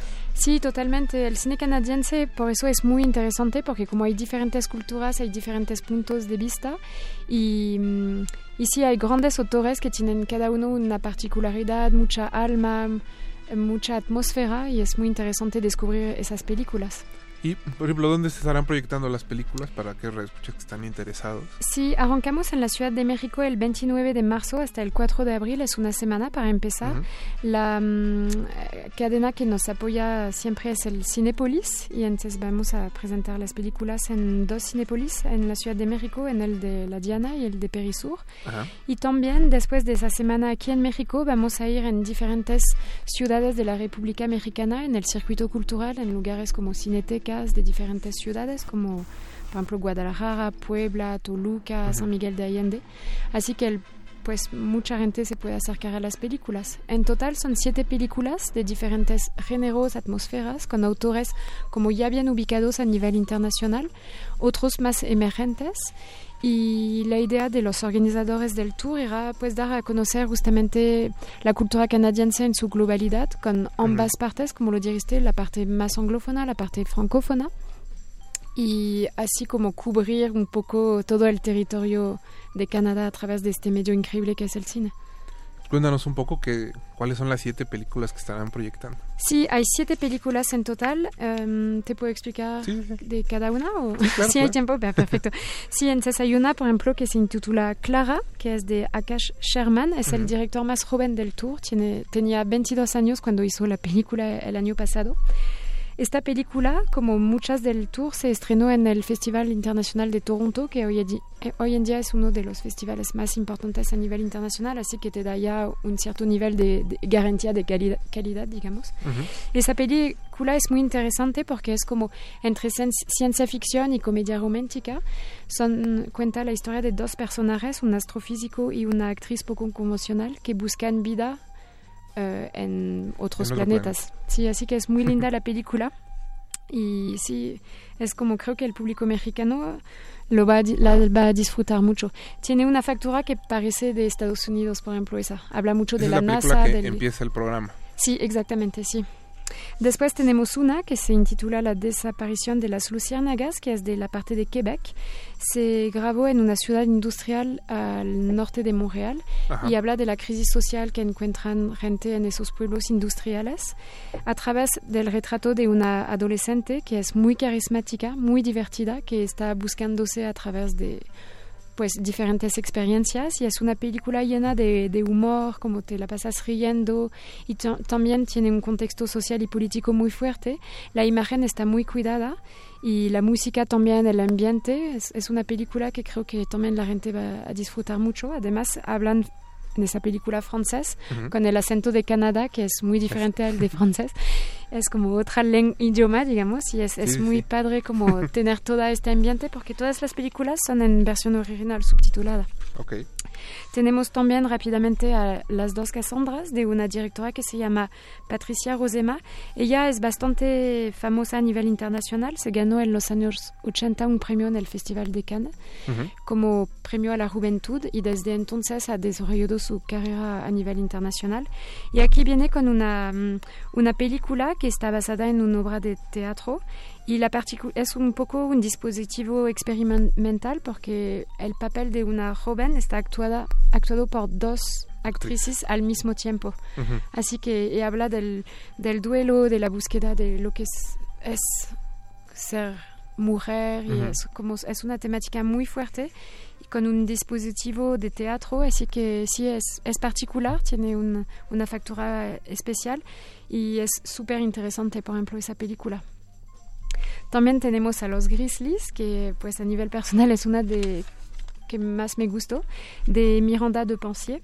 Habla de, es súper interesante la historia porque te cuenta la vida de una comunidad al norte de Canadá, en el Ártico, de esquimales, que pues se quedaron un poco como se quedaron como, separados sí como un poco y, y, pues es una comunidad que sufre de muchos problemas con el cambio climático con el capitalismo.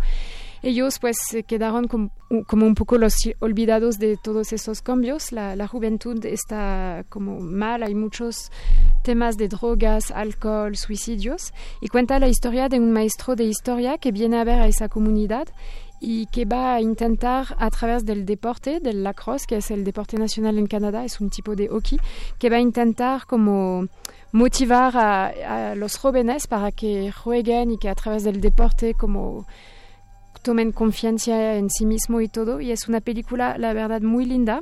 De hecho, uno de los productores es uno de los productores de Hollywood más famoso, Frank Marshall, que ha por ejemplo, producido E.T., Los Goonies y Indiana Jones. Y los 80 era sí, la máxima figura de la producción. Exactamente, sí.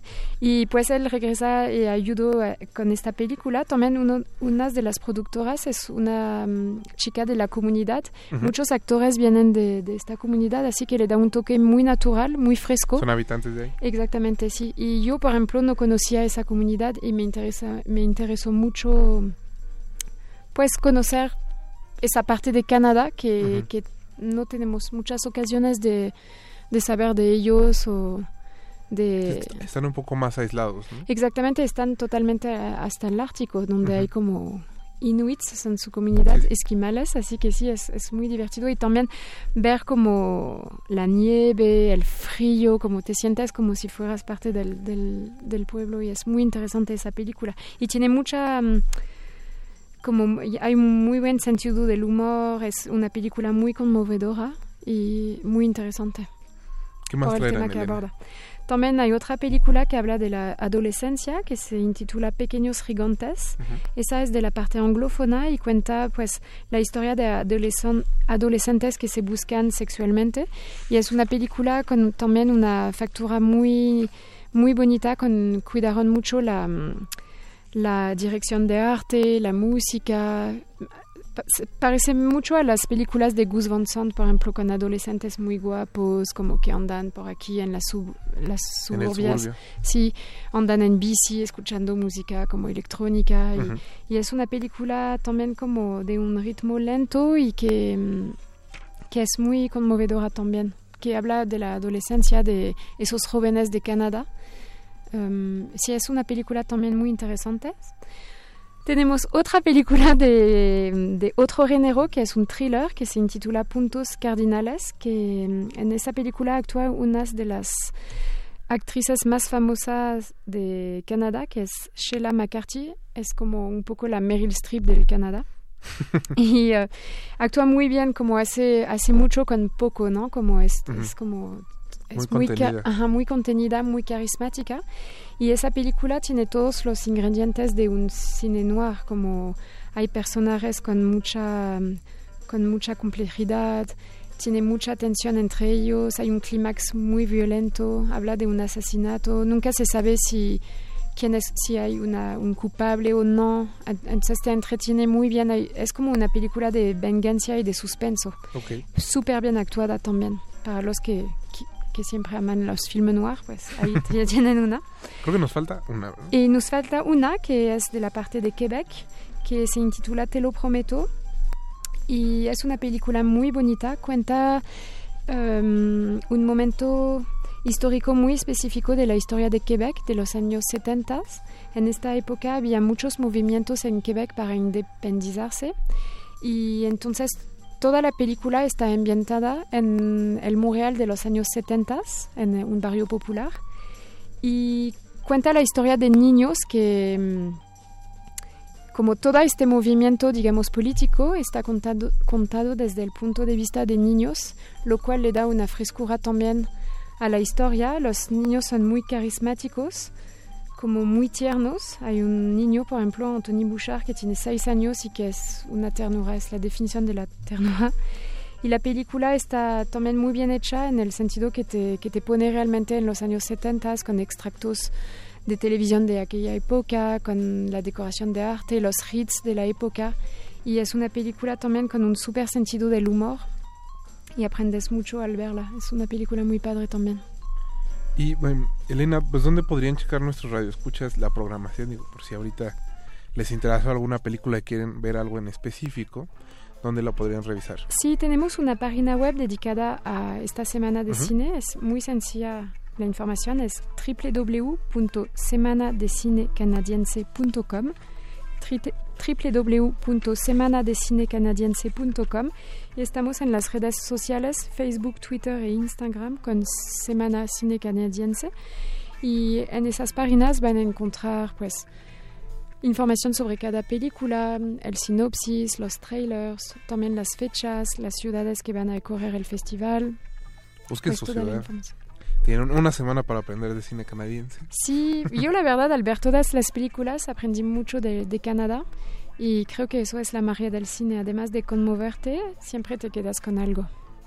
Perfecto, Elena, pues muchas gracias por haber venido esta noche. No, pues muchas Nos gracias a estamos ti. viendo en la Semana de Cine Canadiense. Sí, espero que sí, espero que pues que el público vaya a disfrutar de estas propuestas diferentes para también acercarse a otra parte del mundo y, y aprender Para conocer más, eso sí. Exactamente, sí. Pues Elena Ficat, vocera de la Semana de Cine Canadiense, muchas gracias. A ti, muchas gracias. Nosotros vamos a escuchar eh, Creo que voy a morir de UPA, que es parte del soundtrack de Cola de Mono, la nueva película de Alberto, del escritor Alberto Fuyet. Vamos a ir al corte musical y regresamos. De retinas.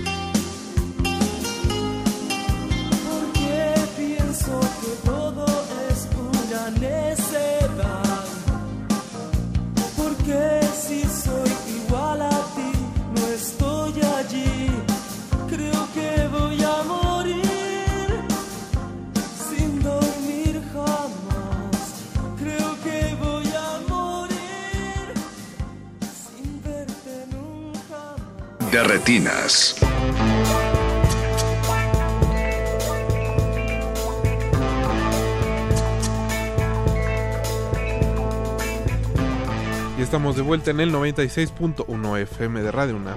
Esto es de Retinas y estamos hablando de cine después de esta invitación que tuvimos a la Semana de Cine Canadiense. Pues vamos a hacer una especie de recopilación de lo que sucedió los últimos 10 días en el 34 Festival Internacional de Cine de Guadalajara. Pasaron muchas películas, hubo muchas actividades. La canción que escuchábamos hace un momento, Cola de Mono, es parte de... Digo, es- digo Creo que voy a morir de UPA, que es parte del soundtrack de Cola de Mono, que si ustedes son fanáticos del escritor chileno Alberto Fuyet, pues esta es su película más reciente.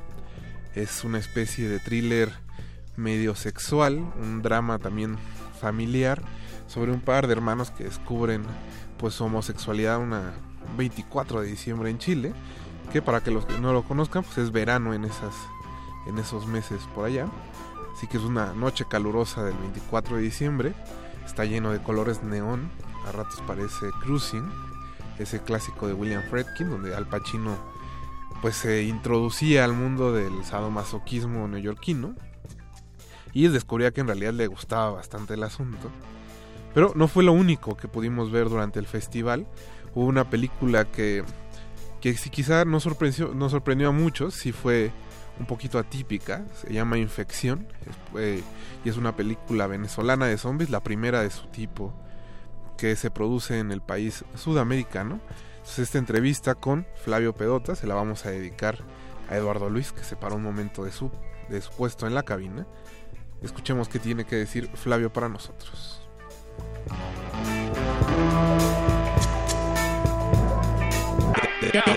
De retinas.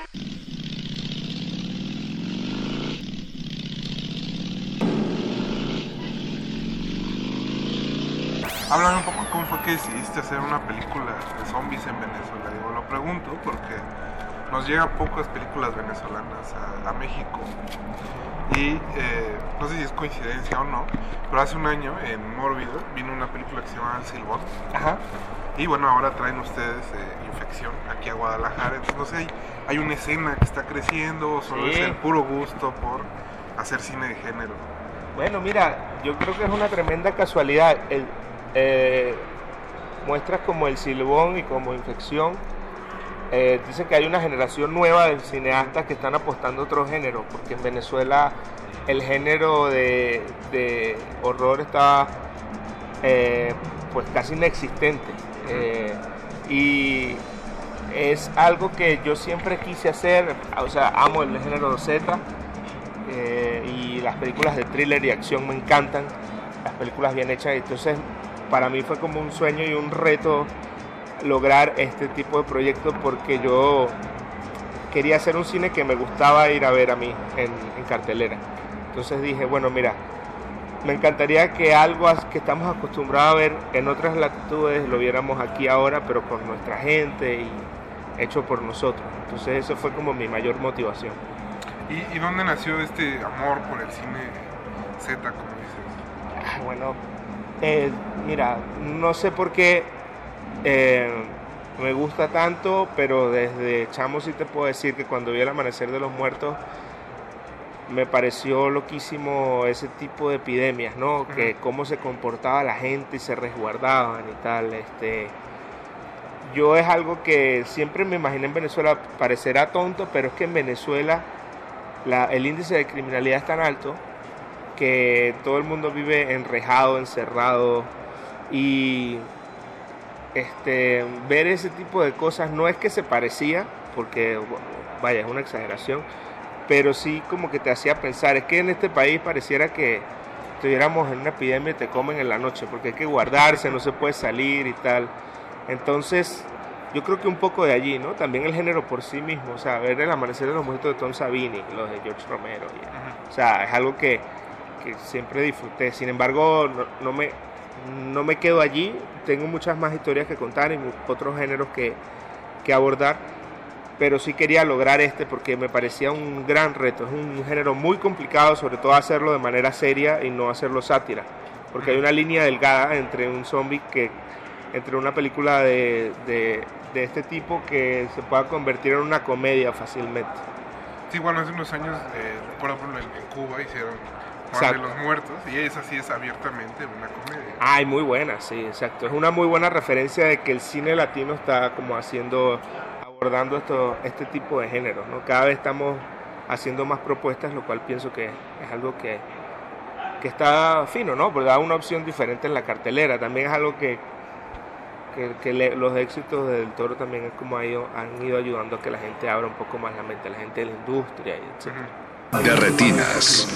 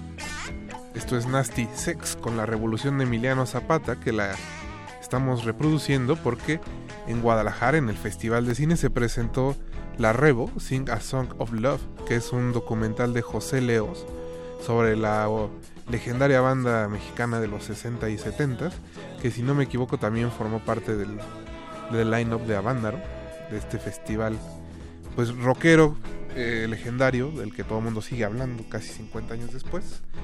El, el documental es pues bastante lindo porque recuerda justo todos esos años en que la Revo era pues como puedes tener, ustedes pueden escuchar uno de los mejores grupos de rock que había en el país. Nosotros vamos a seguir pues con esta recapitulación de lo que sucedió en el Festival Internacional de Cine de Guadalajara con una película que presentó TV UNAM coproducida también por la Filmoteca de la UNAM, que se llama Malitzin, la historia de un enigma. Eh, tuvimos oportunidad de platicar con su productora Margarita Flores, quien pues, nos habló un poco sobre los retos de hacer este documental, el tercero de una serie dedicado a, revalorar figuras de la época de la conquista. Y en este caso, bueno, el, el, primer documental que hicieron era sobre Gonzalo Guerrero, un marinero, un soldado español que terminó viviendo entre mayas y que adoptó su cultura.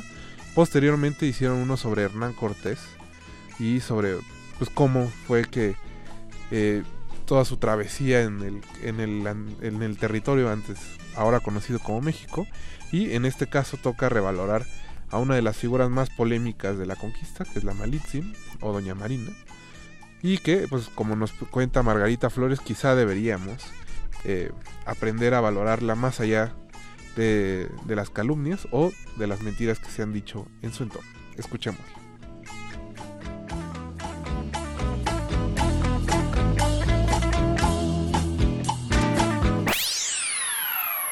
Pues cuéntanos un poco cuál fue como el reto más grande de hacer un documental de este tipo y sobre este personaje en especial. El reto más grande es la investigación, saber por dónde lo, lo vas a agarrar, es un personaje eh, que tiene demasiadas aristas y ver exactamente por dónde podrías manejar la información del personaje fue particularmente eh, lo que más nos no, fue un reto, ¿no? A partir de eso, pues el siguiente reto, como siempre, son los retos económicos, ¿no? El buscar eh, la posibilidad de que tuvieras, pues, coproductores que te, que te apoyen para hacer este, este tipo de material. Afortunadamente con los coproductores que tenemos, que son la Fundación UNAM, la Fundación Miguel Alemán, la Fundación, este, el canal SPR, eh, el Claro Video, con ellos hicimos pues una muy buena, una muy buena química y empezamos a trabajar en conjunto. Y luego, bueno, pues el, el, reto de las diferentes etapas ¿no? que tienes en un, en un, documental como este, que es pues toda la preproducción, escribir, investigar, el guion, luego vámonos a, rodar y luego rodar, rodamos en, en, en playa, ¿no? Entonces realmente yo creo que uno solo no es un, un, reto con todo esto que te quiero decir, ¿no? Que, no, que no es un solo reto, son muchos retos dependiendo de, de, de qué etapa del documental nos encontremos. Pero pues este, yo creo que además eh, podríamos decir que como reto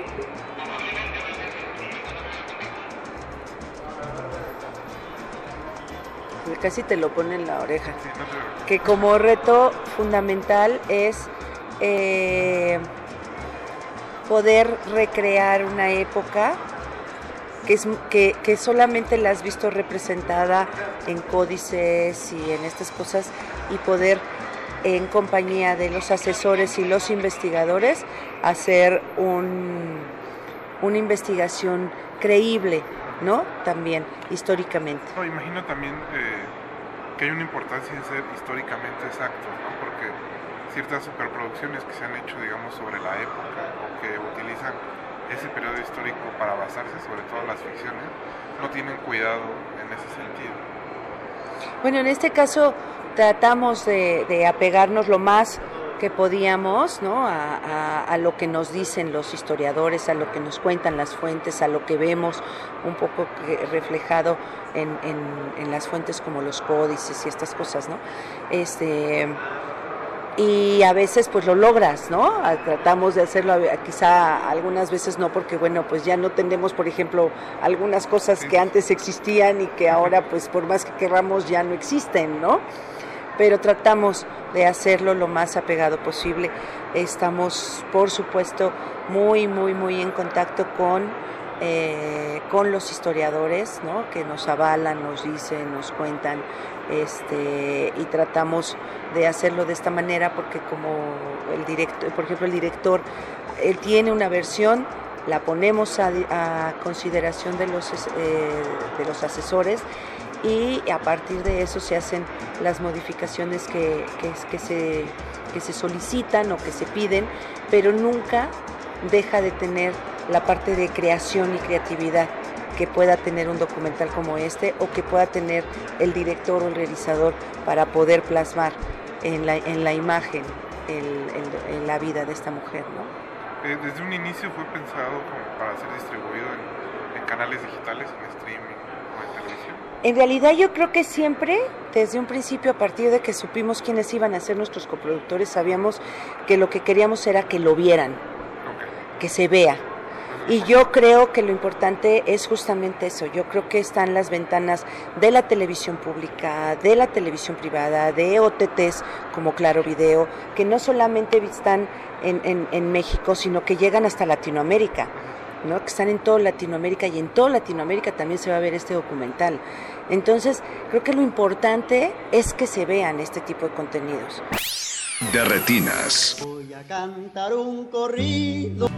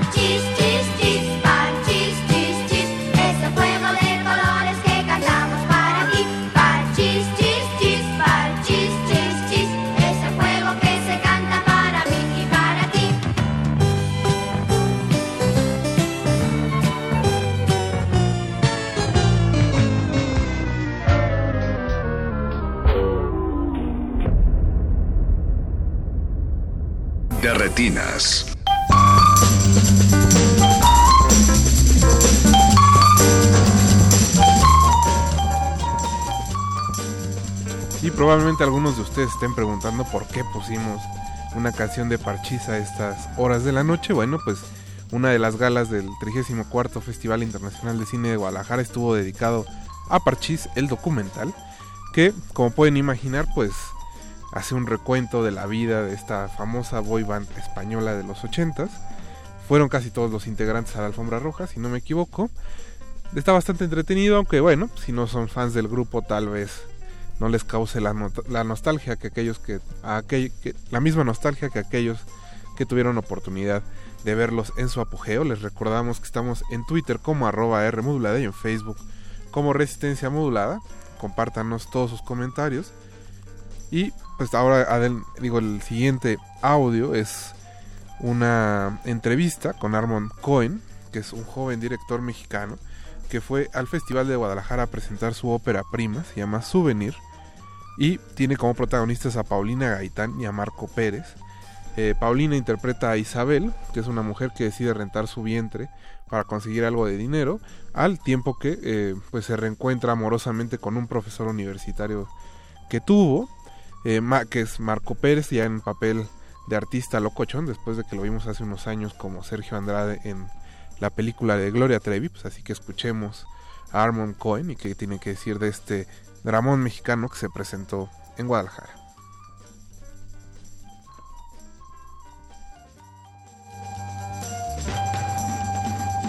De retinas. Pues, me parece que bueno, felicidades primero por Gracias. la película y que la película corre sobre tres necesidades, ¿no? Una, la, la ansiedad de- del personaje de Paulina por buscar a su hijo, la otra de la familia, los- el matrimonio que quiere tener un hijo y él que quiere este, retomar su carrera como escritor. Correcto. Eh, sí, un, un poco traté de explorar esos tres grandes temas que eran importantes. El primero era la aversión a la paternidad, o sea, como que el la paternidad era un, un tema muy importante. Finalmente Bruno, el, el- el papel que interpreta Marco Pérez, tenía una fobia tremenda a la paternidad, entonces este, era un tema que quería poner ahí sobre, sobre la mesa. El segundo era la gestación, sub- eh, subrogada en México, cómo no está legislada y, cómo una mamá está dispuesta a sacrificar este, su hijo por, por, por, por ir a rescatar otros, a la necesidad materna.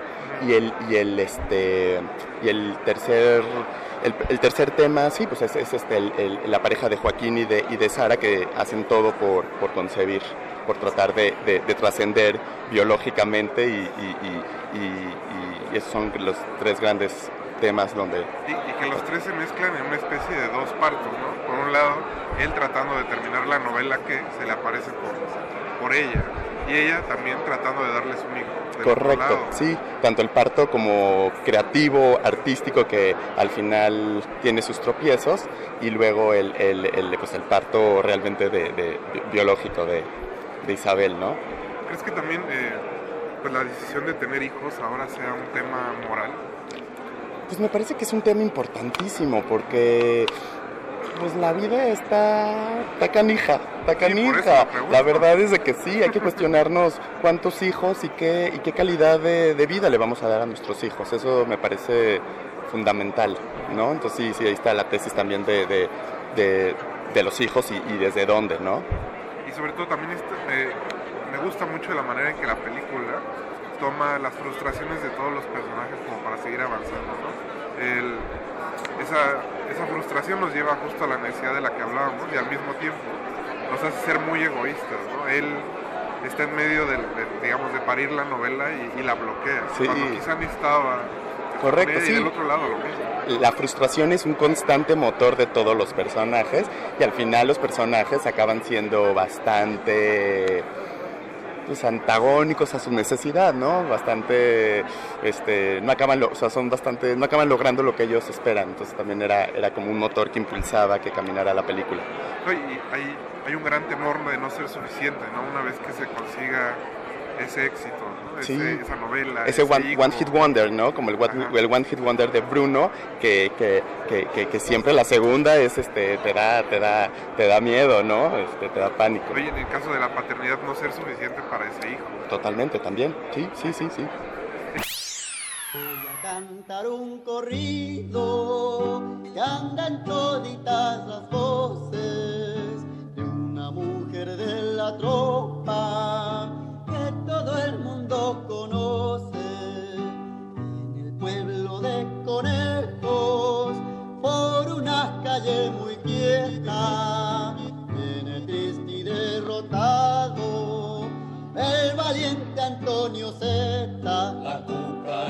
la cucaracha ya no puede caminar porque le falta, porque no tiene marihuana que fumar. Iban los tres en silencio, sus pensamientos rumiando, mientras el destino ciego los hilos iba tramando. En los cascos del caballo suena el polvo del camino, ya se van llora un cariño, un cariño malogrado. La cucaracha, la cucaracha ya no puede caminar porque le falta, porque no tiene marihuana que he fumado. Ya el águila voló, ya el nopal quedó solito, el fruto de tus amores. De retinas.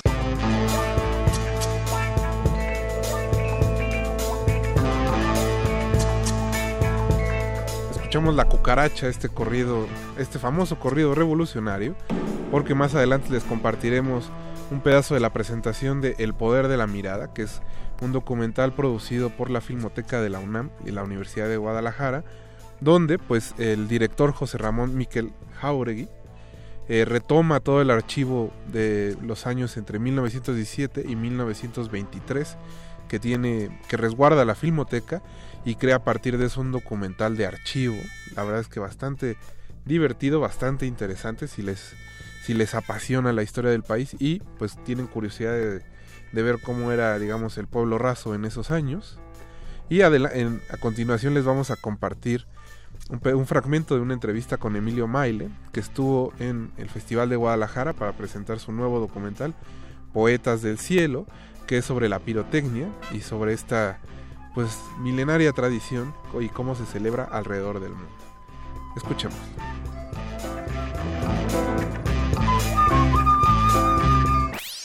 De retinas. Viendo la película, eh, me parece que la pirotecnia parece ser un arte que está condenado a desaparecer. Eh, eso es una, ya casi ya, ya lo ves, es una afirmación, ya sientes que, que es lo que va a suceder o no. Pues, eh, digamos que es como los toros, que la modernidad parece que eventualmente lo va a engullir. Fíjate qué estigma, ¿no? Que yo haya arrancado haciendo documentales taurinos y ahora me esté clavando en el mundo de la pirotecnia. Dos, dos artes, dos artes que van a desaparecer. Entonces, si es si es pol políticamente incorrecto estar, ser un apasionado de estas dos artes, uh -huh. me declaro políticamente incorrecto. Definitivamente. Siento que hay problemas mucho más graves en el mundo de hoy, y que hablo de ecología, que los fuegos artificiales, de verdad. O sea, los desagües en el mar, o sea, mil cosas. Los aires acondicionados, que no, o sea, pero la comodidad, esa sí la mantenemos y que el mundo se vaya a la fregada. Pero la pirotecnia que puede molestar, y yo lo entiendo, ¿eh? Que pueda molestar por el ruido y todo, y que el perrito sufre y grita, dices, bueno, ok, pero hay peores cosas. Pero bueno, yo respeto también, me parecería una lástima que desapareciera. Creo que todavía va a seguir dando sus patadas durante mucho tiempo, pero sí, poco a poco la gente se lo piensa dos veces y dice va a haber igual un rechazo que yo utilice la pirotecnia para hacer un festejo, ¿no? Tal vez va a ir pasando, en efecto. Bueno, qué, bueno, deja que hice la película, qué bueno que he vivido lo que he vivido, viendo los fuegos artificiales que he visto, porque eso ya no me lo quita nadie, ¿no? Eh, no lo hice como para nada como un registro para guardar algo que tal vez vaya a desaparecer. Eh, se convierte evidentemente en algo que espero que no sea el caso. Pero sí es curioso que sea. Eh, este tipo de registro es la única manera en que puede permanecer, ¿no? Porque es en realidad un arte súper efímero. Es efímero, es efímero y es también una contradicción el de querer guardar lo que en principio está hecho para desaparecer, ¿no? Pero bueno, si no ya no hubiera hecho este proyecto, ¿no? Pero sí, es un arte efímero y es lo bonito de, este arte, ¿no? Que todos los artes están hechos para durar y este está hecho para durar segundos y desaparecer después, ¿no? Que al final también es un poco el principio del cine, ¿no? Sin una cámara el cine no existiría porque la luz se pierde. Sí. Pues es un poco lo mismo. Y por eso, por eso yo de pronto hacía una analogía entre y yo decía que los fuegos artificiales se convierten un poco como imágenes en una pantalla de una sala de cine también, ¿no? Eh, lo que pasa es que el cielo es nuestra pantalla, ¿no? Entonces seguimos, es una exploración todavía de la luz, eh, y está la luz que hace que tengas imágenes en una cámara, que registra y hace, hace imágenes y las imprime y las deja para siempre. Y pues sí, digamos que hice un poquito lo mismo. Es, es bonito que haya ese homenaje y ese, ese encuentro entre dos cosas que son dos cosas fantásticas y el cine todavía va a seguir durando. ¿no? También eh, como especie parecemos tener una fascinación con la pirotecnia. Digo, la pólvora nace en China, pero no nada más, no solo por la película, sino cada país o cada región encontró la forma de adaptarlo a sus propias costumbres. Sí, arranca con la fascinación del fuego, que esa es desde que el hombre existe, ¿no? Eh, que siempre, o sea, ¿por qué vemos al fuego y nos podemos quedar horas viendo una chimenea o un, este, simplemente unos leños ardiendo, ¿no? El fuego tiene algo hipnótico, ya, de por sí, ¿no? Entonces, mezclas la pólvora con estos estallidos que son microfuegos, digamos, de colores más controlados y generan esta cosa de hipnosis tan curiosa que es la que tiene la pirotecnia, ¿no? Y es la que a mí me fascina y es un poco lo que con este proyecto quería transmitir y quería llegar, digamos, a esos espacios en donde de pronto estamos ya inmersos en una cosa que es una mezcla de ópera y una mezcla de, de, de, cosas de emoción de retinas.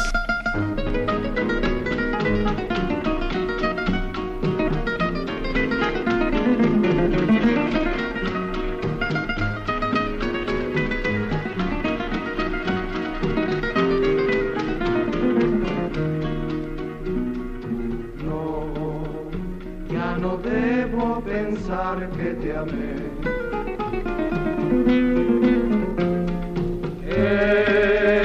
Preferible olvidar que sufrí.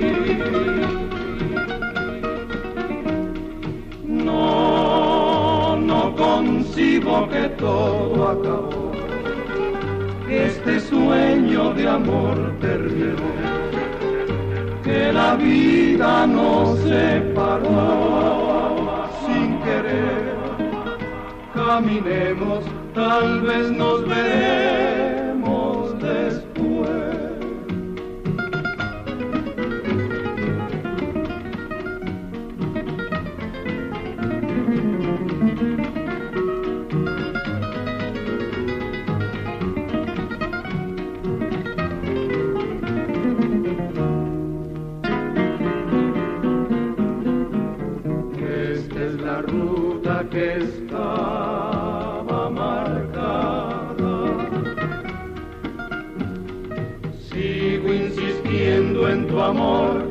Se perdió en la nada.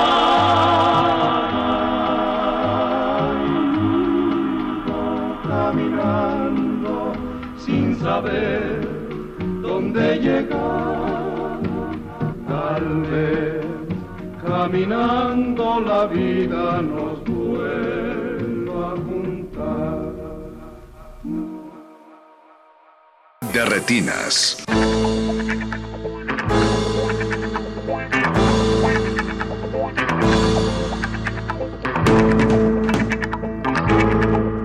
A Los Panchos con Caminemos, que es parte del soundtrack de El Complot Mongol, la nueva adaptación de la novela de Rafael Bernal, que lleva a la pantalla eh, Sebastián Del Amo junto con Bárbara Mori y un, bueno, un buen número de los artistas mexicanos del momento. Fue una de las presentaciones también estelares del Festival de Guadalajara y que pronto llegará eh, a las pantallas de cine de todo el país gracias a la distribución de Cinépolis. También escuchamos ya a Emilio Maile hablar de Poetas del Cielo, eh, un documental que seguramente estará causando conversación en, el, en lo que va del año, como ya escucharon las declaraciones de Emilio. Nosotros los vamos a dejar con un pedacito de la, re- la presentación de El Poder de la Mirada, el documental de la revolución que les platicábamos que eh, produjo la Filmoteca de la UNAM y que pues llevó hasta, hasta las tierras de Guadalajara. Le, agradecemos mucho a Mauricio Orduña que estuvo en la producción, a Eduardo Luis que estuvo en los teléfonos, a don Agustín Mulia en los controles, a Alba Martínez en continuidad y los vamos a dejar en compañía del Calabozo de los Vírgenes. Después de la presentación de El Poder de la Mirada viene también pues otro track de la Revolución de Emiliano Zapata. No se despeguen y recuerden que nos escuchamos el próximo martes a las 9 de la noche.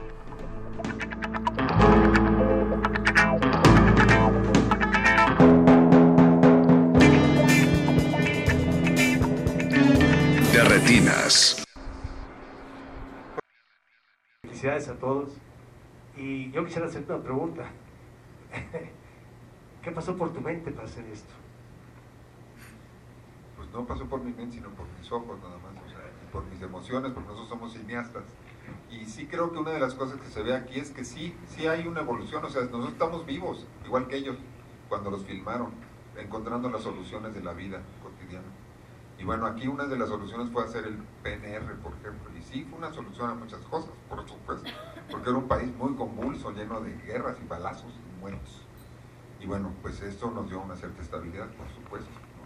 Y había una lucha entre una, una, una, opción de tener un gobierno militar, porque estos, todos estos muchachos pues fueron militares, eran civiles que se volvieron militares por la bola, pero ya el maestro Amaro ya sí es un militar de, de veras, es un nuevo ejército que se fundó, no era el ejército que mató a Madero, era un nuevo ejército revolucionario. Entonces, bueno, hay miles de soluciones. Lo que es interesante aquí para nosotros no era, yo no soy historiador, ni mucho menos pretendo dar algún tipo de, de visión ni consejo, simplemente nosotros vimos el material. El material habla por sí mismo. Y que descargue el material, pues es de nosotros, el material nos da, sí, sí nos da alguna, pues alguna visión de cómo somos y quiénes somos. Entonces creo que eso, yo estoy de acuerdo contigo que son materiales, y por eso la Filmoteca lo hizo y lo sigue haciendo, son materiales que son de todos y los debemos de ver todos, con cierta regularidad, como vemos las fotos de nuestros abuelitos, de nuestros tíos, de nuestros primos, y nos gusta mucho vernos, reconocernos. Antes de continuar tu camino, recuerda, no hay películas sin defectos. Si los buscas, te convertirás en crítico de cine.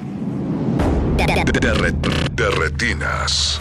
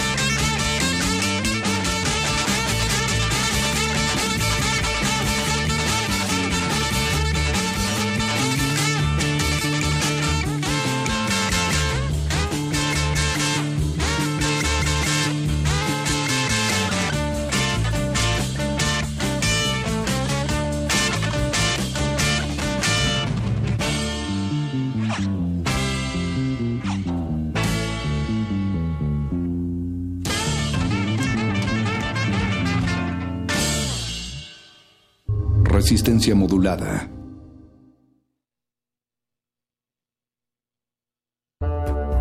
...2019... ...100 años del nacimiento de Lawrence Ferlinghetti. Ven y acuéstate conmigo. Ven, acuéstate conmigo y sé mi amor. Amor, acuéstate conmigo. Acuéstate conmigo bajo el ciprés, sobre el pasto dulce donde el viento reposó, donde el viento comió. Ven y acuéstate conmigo mientras pasa la noche, toda la noche conmigo, hasta quedar hartos haremos el amor Dejarás que mi lagarto te hable a ti, dejarás que conversen nuestros yoes toda la noche bajo el ciprés sin tener que hacer el amor. Lorenz Ferlinghetti, 96.1 FM. Radio UNAM. Experiencia sonora.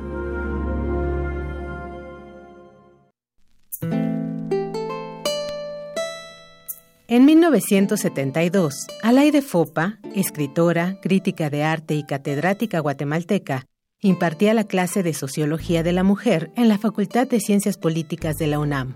Compartía los aportes de la escuela feminista, pero hacía falta llevar el análisis extramuros. Fue así que surgió Foro de la Mujer, el primer programa radiofónico que abordó las aristas de este movimiento transformador. No sirve mucho decir mujeres de todo el mundo unidos, porque los conflictos que afligen a las mujeres varían mucho según la clase y según el país al que pertenecen. Pese a la polémica y el descontento, Alaide Fopa habló sobre la despenalización del aborto, la anticoncepción, la violencia de género y los derechos de las trabajadoras sexuales. Foro de la Mujer se detuvo en 1980 cuando ella nos fue arrebatada por el régimen de Fernando Lucas en Guatemala. Pero en 1982 y hasta 1986 renació bajo la conducción de la periodista Elena Urrutia. El 3 de marzo pasado, el programa Memoria del Mundo de la UNESCO reconoció los 258 programas de Foro de la Mujer como Patrimonio Documental y Memoria Cultural de México. Esto con la misión de proteger y lograr su accesibilidad de forma permanente. El legado de Alaide y Elena sigue vivo en este valioso testimonio. Radio UNAM recibe esta distinción rindiendo homenaje al trabajo de dos mujeres que sentaron bases en la lucha por la igualdad. Sea pues esta distinción un estímulo para seguir haciendo comunidad. Radio UNAM, experiencia, sonora.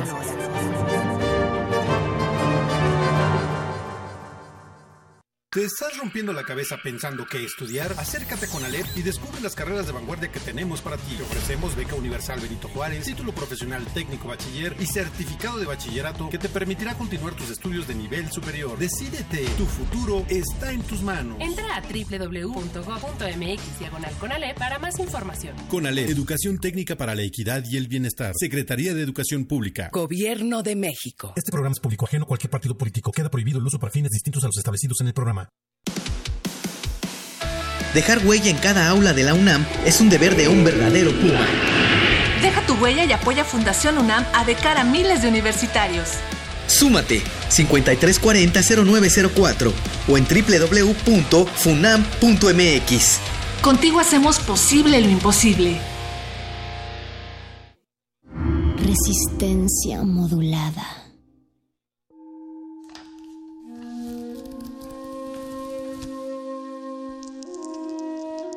En este sótano la vida es como el Tetris. Si haces algo bien, desaparece. Pero tus errores se acumularán hasta hacerte perder. Hay quien dice que la vida solo te da una oportunidad. Aquí, siempre tendremos otra vida. El calabozo de los vírgenes.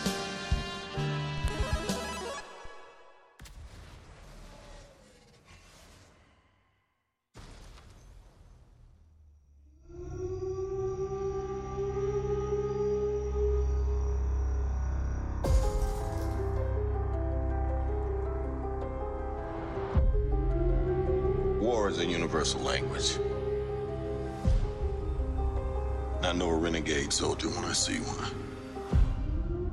Never occurred to me that one might come from above.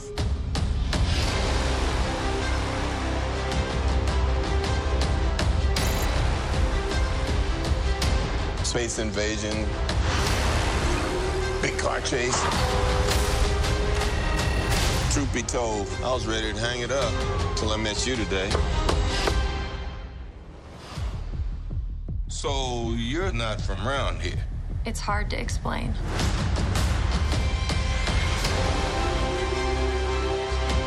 I keep having these memories. I see flashes. I think I had a life here. But I can't tell if it's real.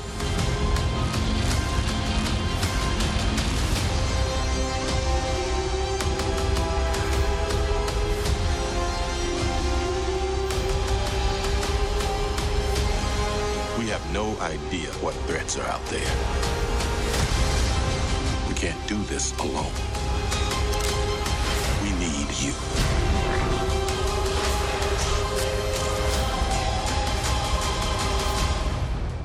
I'm not what you think I am.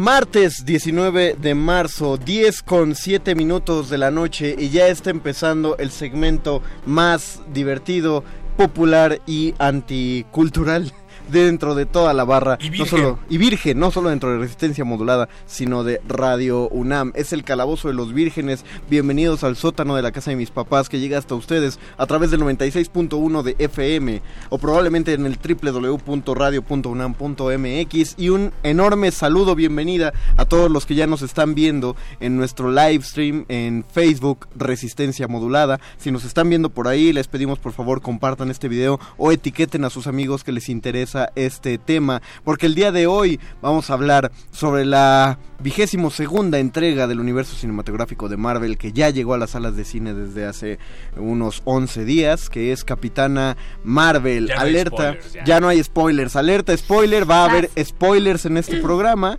entonces ya ya oficialmente ya ya, ya, ya los podemos decir. Y ya empezaron a escuchar un par de voces de los relocutores que hay esta noche. Empiezo por presentar al famosísimo perro muchacho, el berserker metalero aquí presente. Bienvenido, perro muchacho.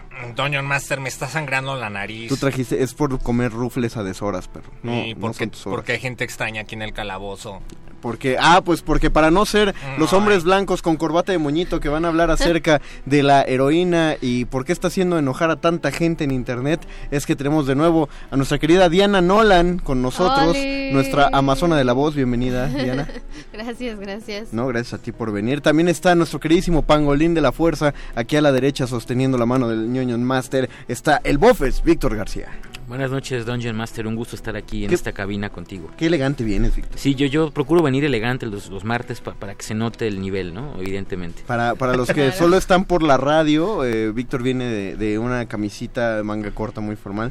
Lo hubieras rematado con una corbata, Víctor. No, no me gustan las corbatas, parezco Godín. No me gusta parecer Y, luego- y, luego- y más con manga corta. Exacto, sí, no, no, no, no haría algo así contra mi persona. Si quieren, si quieren ver al árbitro de la elegancia que es Víctor, métanse al, al live stream a Facebook Live. Y también nos acompaña por primera vez estrenándose en Ser Virgen, paradójicamente, al entrar a este calabozo. Otra más de la tribu amazónica de la voz, Jenny Medel. Bienvenida, Jenny. Muchas gracias, Conde. Es un placer estar aquí. No, es un placer que te tengamos aquí, también actriz de doblaje.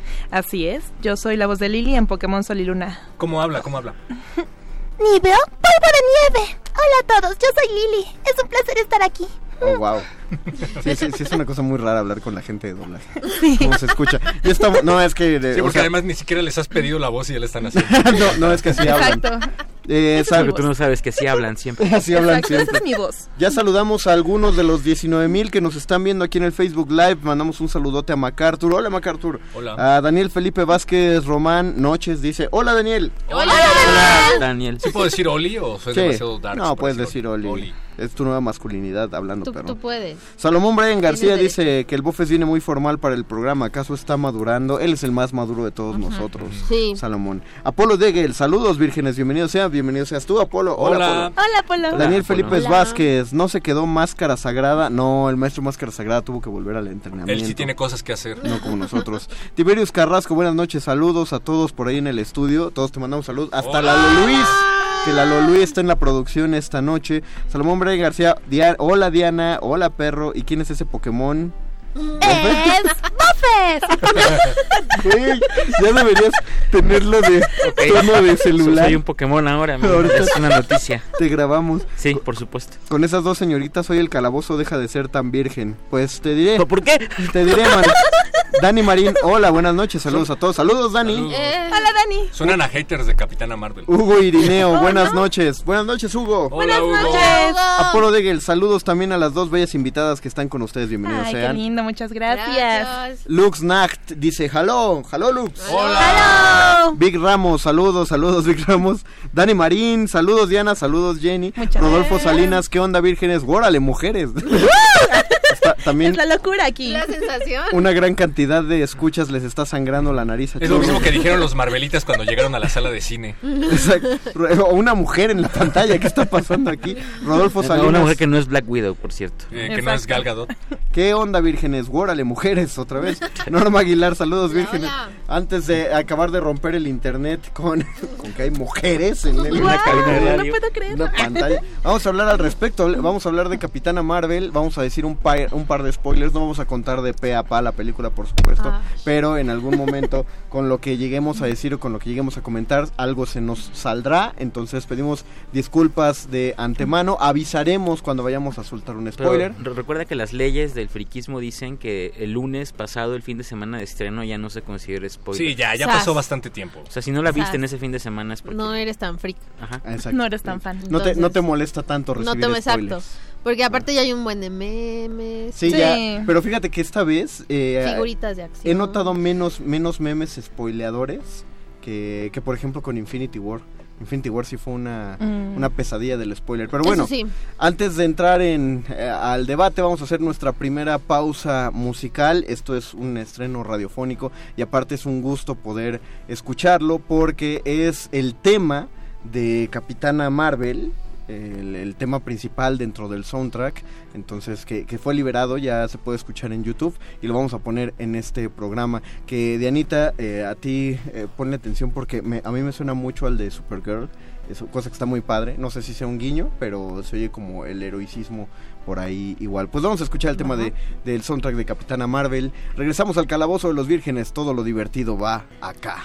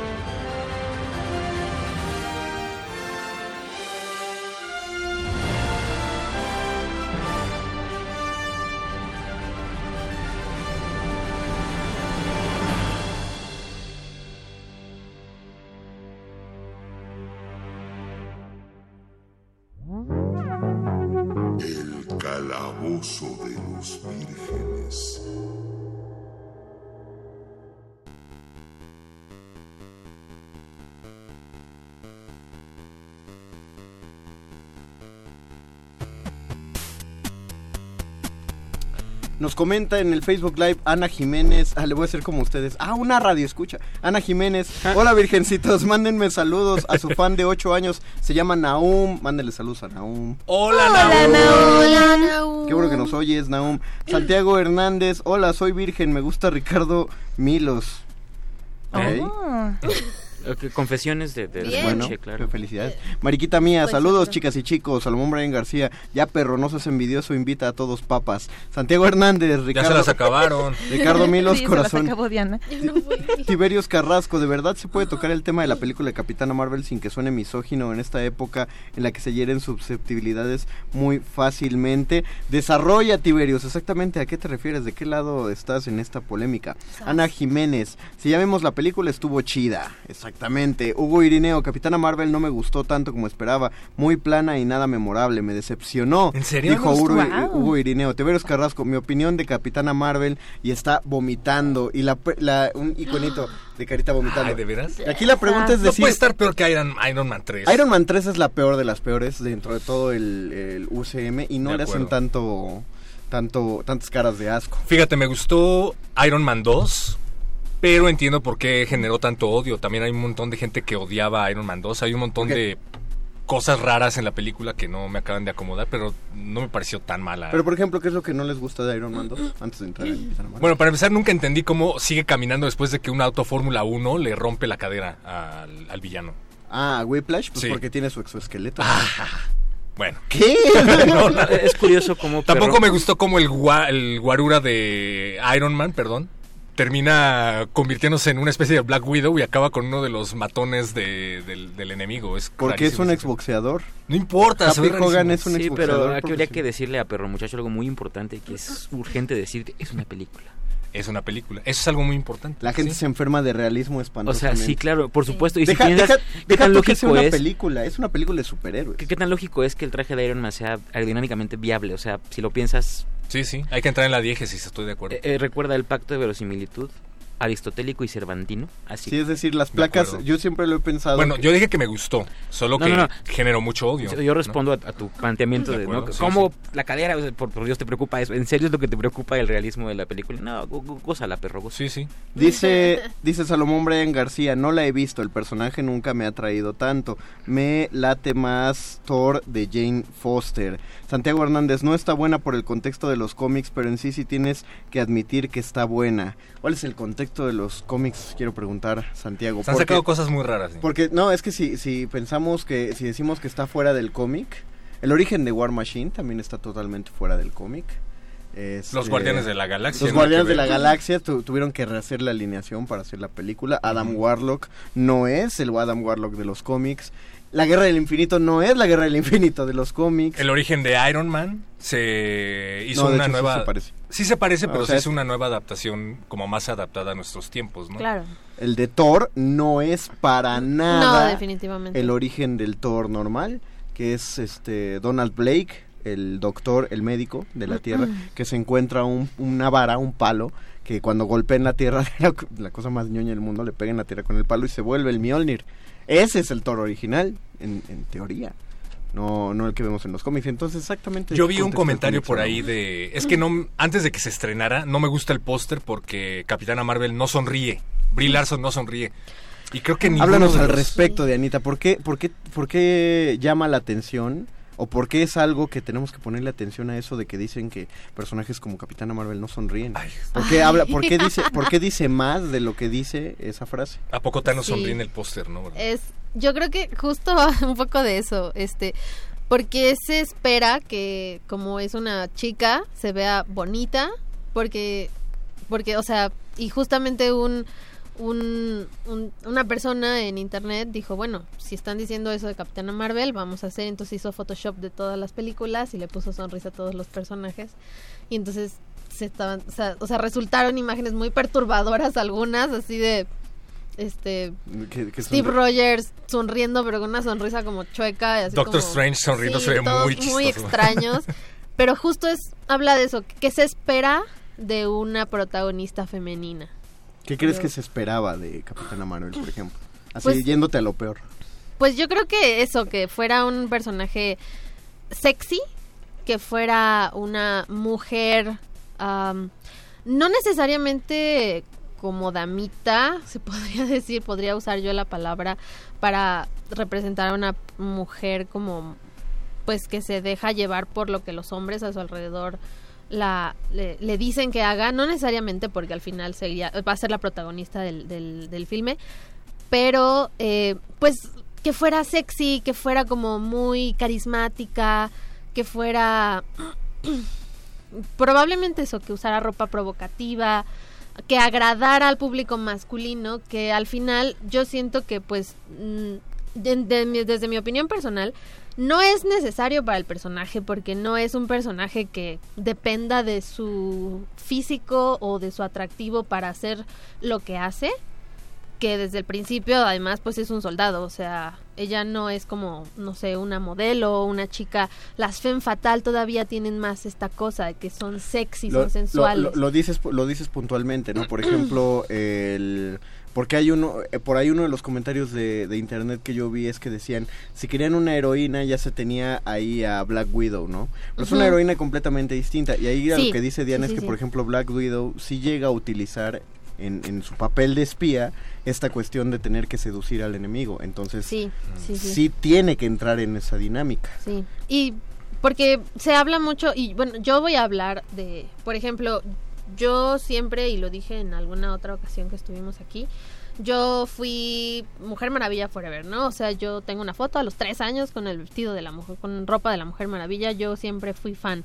Y algo que yo en algún momento le dije a Conde fue que yo no conocía como un personaje de Marvel que realmente fe- femenino, que realmente tuviera como mucha relevancia, que, que yo pensara en Marvel y femenino y dijera tal personaje. O sea, realmente los personajes que yo llegué a conocer de Marvel, pues fueron los de los X-Men, ¿no? Que eran Claro. como todo el grupo. Todo el grupo X-Men, entonces está Júbilo, está Titania, está Jean y estos personajes que al final tampoco es que destacaran demasiado dentro de, de este grupo, que era un poquito más homogéneo. Em, entonces, pues cuando meten a, a Black Widow desde la película de Iron Man de 2. Iron Man 2, pues siempre tuvo esta pinta, pues de sidekick, aparte. O sea, Black Widow nunca ha sido protagónica dentro de sus roles en la película. Claro, porque también fue el sidekick de Capitán América en Soldado del Invierno. Y no tiene poderes. Vamos a ver qué otros comentarios se tienen aquí y vamos a, a defenderlos o, o a platicar con ellos según. Dice eh, Salomón Brian García, Iron Man 3 es horrible y Age of Ultron tampoco es nada buena, son para dejarlas en el olvido. Me gustó más Captain Marvel que Age of Ultron, la, la verdad. Hugo Irineo, concuerdo, Iron Man 3 es la peor. Ralph Lemon, me late mucho que vimos en acción al poderoso Nick. Ah, bueno, sí. Oigan, Sí, comentario también. al margen, estamos en el futuro. En ningún momento dudé de que estuviéramos viendo al Nick Fury joven y Claro. Samuel L. Jackson, ¿cuántos años tiene? Sí, ya casi y co- el 70 agente años. Coulson, el agente Coulson también. Coulson También lo increíble. En Yo, como soy el fan de. Agentes de Shield, lo vi y yo, oh wow. No, y fue, y fue encantador de que yo en la sala de cine, en el momento que sale la gente Coulson, toda la sala en la que yo estaba hizo, ah... Sí, es adorable. Porque fue, fue, sí. no, deja tú eso, porque fue volver a verlo, pues porque esto no es spoiler, el agente Coulson murió en la primera de los Vengadores y fue una muerte muy tierna y era un personaje muy entrañable, entonces cuando lo volvieron ver, lo volvieron, volvieron a ver que salió a cuadro, entonces el público dijo, ay, qué bonito. Y además claro, sí, eh, se habla de cómo empezó a generar este... le encantó lo de spoiler alert, Sas, chan, El chan, chan. el gato alienígena. y los Ay, tentáculos. también. Esos, esos son los memes que más abundan. en- Exactamente. Pues ya en venden el. Funko, ¿no? El Funko ya, Ya lo vamos a comprar. Dije Hugo Irineo, me gustó que no sonriera. ¿Ok? Sí. Luxnact, a mí me gustó, pero me enferma con mayúsculas que ma- la mayoría de los comentarios en contra de la peli tienen que ver con su atractivo. No mamen, dice. O sea, De- con, con su atractivo quiere decir... El atractivo de, Físico. de Ajá, no, Larson. sí, sí, pero... O sea, diciendo que... que no, No- se no lo tiene o que sí lo tiene. No, Yo- que, que no es que no lo bonita. tiene. que no se ve bien. Yo, yo, o sea, y es una amiga mía, o sea, compañera de, de No, no, hombre, nos no, no es cierto. movemos. Este, y ella puso un comentario y su comentario literal así lo dijo, no no puedo superar qué tan mal se ve Brie Larson en la película. Y y yo le comenté porque fue en su Facebook, entonces yo le hice el comentario de o sea, ¿qué esperabas? Una supermodelo. No es necesario, ¿no? O sea, al fin, al fin y al cabo es lo que decimos si tú quieres ser actriz de telenovela, a lo mejor sí tienes que ser bonita. Pero si tú quieres ser, pues no sé, obrero, carpintero, Pero- no es algo que necesites, ¿no? No sé. Bueno, Sí, creo, creo que es- iba de acuerdo con el papel, o sea, la idea es que todos podemos levantarnos, que no necesitamos superpoderes, ese es el mensaje que me deja a mí la película, porque ah, llega un momento, spoiler alert, ¡Spoiler! en el que le ¡Spoiler! dicen, ¿qué vas a hacer si no eres más que un ser humano? Y ella dice, efectivamente, soy un ser humano, y se recuerda todas las veces que se ha levantado a lo largo de su vida, y recuerda todas las veces que le han dicho que no puede hacer las cosas, entonces creo que el mensaje es que todos podemos ser eh, un héroe a nuestra manera, y creo que eso se refleja O, bien. o cuando menos que todo el mundo, que todos ganamos, que todos perdemos batallas y de ahí no. Exacto, y no aprender de ellas. Yo creo que eh, vo- voy a dar un poquito de contexto, no- espero no tardarme mucho, no, prometo no tardarme mucho. Hay una Tiempo. anécdota. la editora de Marvel, que en esa época tenía varios títulos de Star Wars, antes de que todo esto ocurriera, ya estaba en marcha el, el MCU. Por favor, la guerra de las galaxias. La guerra de las La guerra de galaxias, las por galaxias. favor, para nuestros Gracias. queridos radioescuchas. Por favor. Salen a tomarse una malteada, ella y otras escritoras, editoras de Marvel Comics, y se toman una selfie grupal. Y el lema de Marvel en inglés es Make Mine Marvel. Ujú. Ellas ponen Make Mine Milkshake. Eso es todo lo que decía la fotografía. Y a partir de entonces se empezó a generar una cadena de tweets de verdadero odio misógino que hablaba incluso acerca de cómo violar a las editoras, de por qué hay que ser políticamente correctos, cosas que no tenían nada que ver a raíz de una simple foto, se convirtieron en un tema al grado de que la editora tuvo que cerrar su Twitter. Y a partir de entonces, Kevin Feige, que es una de las mentes maestras detrás del MCU, empezó a reafirmar este discurso de que iban a traer un personaje femenino a la pantalla grande, que terminó siendo Capitana Marvel. Y esto tiene que ver con el movimiento Comics Gate. ¿Han oído hablar del Comics Gate? Yes. Son los eh, fans de los cómics que están completamente en contra de que se incluyan Bueno, vamos a usar entre comillas fans. Fans. Eso no es ser fan. de que están completamente en contra de que se incluya a, a mujeres y que se les dé esta relevancia, de que se incluyan personajes homosexuales, de que hayan hecho negro a Spider-Man. Sí, que- quiero decir, eh, nada más abonar a lo que dijo Mario de que esos no son fans. Ujú. Eh, y lo digo yo como fan de Star Wars con esta polémica que hubo guerra de de las sobre. galaxias. Perdón, la guerra de las galaxias. Discúlpame, discúlpame, No, también manazo. Eh, Una sobre vida este, menos. Sobre este problema que, si recuerdan, hubo también mucho, mucho odio al respecto de que el personaje central de la nueva saga iba a ser eh, Rey y no, incluso ni siquiera Ben Solo. Yes. Y, y hubo un, un hate. Y, y fíjense que a, a mí pudieron no gustarme mil cosas de esas películas porque soy un, un fan de las viejitas y entonces ya, o sea, lo, lo más cercano a eso fue tiene Rogue One. Y tiene cosas malas. Y tiene además. cosas muy malas, pero eh, lo cierto es que créanme que lo último que me preocupó como fan fue, les juro, si era hombre o mujer el personaje principal. A mí lo que me, a mí lo que me importaba era alguien blandiendo otro sable láser, destruyendo otro enemigo. Y eso lo, lo- lo quiero señalar porque creo que sí es bien importante. Para, para no caer en este equívoco de que fueron los fans quienes, no, más bien no. Yo creo que cualquier fan que realmente sea fan de Marvel y que le guste ese universo y que moje los pantalones con Avengers y con, y con eh, Infinity War, al contrario, tendría que haberse sentido eh, sosegadísimo y en el regocijo absoluto de ver a quien fuera personaje nuevo en la pantalla grande. Si no, si no sintió eso, perdón, no es fan y, y neta, o sea, de esa y cualquier saga, neta no es fan y mejor que vaya a su casa a hacerse palomitas y no sé, o sea, O, que consuman otro medio, porque el argumento del Comics Gate es, por favor, dejen de incluir temas sociales, políticos sociales, político contextuales y nada más narren historias. Bueno, déjenme decirles que si lo que quieren es que no se incluyan temas sociopolíticos, socioculturales y de contexto social en los cómics o en las películas de superhéroes, pues están consumiendo el medio equivocado. Además están matando la mitad de la historia de Marvel, si no es que Sí. 90% de la historia Sí. de Marvel Comics. Hay que recordar, para empezar, el primer superhéroe de la historia, Superman, eh, en su primera aventura, Conde no me dejará mentir, salva a una mujer de abuso doméstico. Yes. El Capitán América estaba pegándole a los nazis en la Segunda Guerra Mundial. Se convirtió básicamente en un elemento propagandístico. Los X-Men siempre han eh, traído a la mesa el tema del racismo y así podemos seguir y seguir. Entonces, a mí no me parece... Sí, eh, creo que en este caso toda esta campaña eh, que fue muy muy muy eh, sonada y muy eh, digamos hizo mucho escándalo para la película. Y, y aquí- quiero señalar que por supuesto no existe la mala publicidad esto es importante.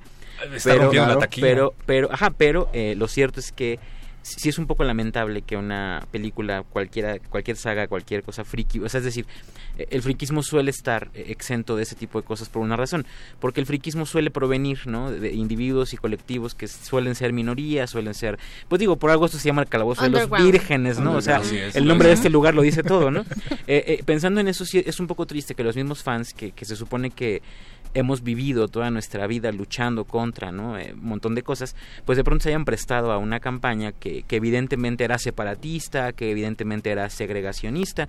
Y, entonces eh, es lamentable justo porque lo último importante creo yo de esta o cualquier película friki es si lo que está en pantalla es hombre o mujer o no. O sea es como si nos preocuparan, ay, es que en esa película el superhéroe es un extraterrestre. ¿Cuándo alguien va a decir eso? O sea, cuando- y, y pensemos, por ejemplo, en los Vamos a boicotear Superman, no o sea, es- no es terrestre. ¿cuánta, No es terrestre. Gente, ¿Cuánta gente se quejó porque X-Men eran todos eran mutantes? O sea, eran mutantes y eso quiere decir que eran, eh, o sea, creo, creo que sí, creo que quedó muy desfasado en tiempo. Creo que fue algo sumamente desafortunado.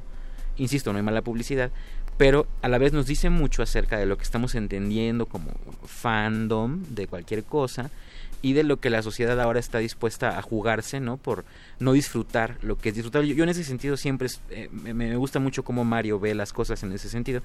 Eh, Mario va a cualquier película de estas y lo último que hace es pensar que no le gusta, ¿no? Al contrario, piensa en que sí le gusta. Claro. Pienso que es el prototipo de fan, o sea, te emociona aunque esté mal hecha y cuando a mí me dijeron... Bueno, hay niveles. Gracias. A Mario le gustó Suicide Squad. Lo amé. Justo, ve, ajá, justo, no, justo. Y, y no, y lo, lo digo con él de broma y en serio y demás, porque a mí me pasa con Star Wars, o sea, sí, la 7, la 8 no son así, perdón, la, Van vez.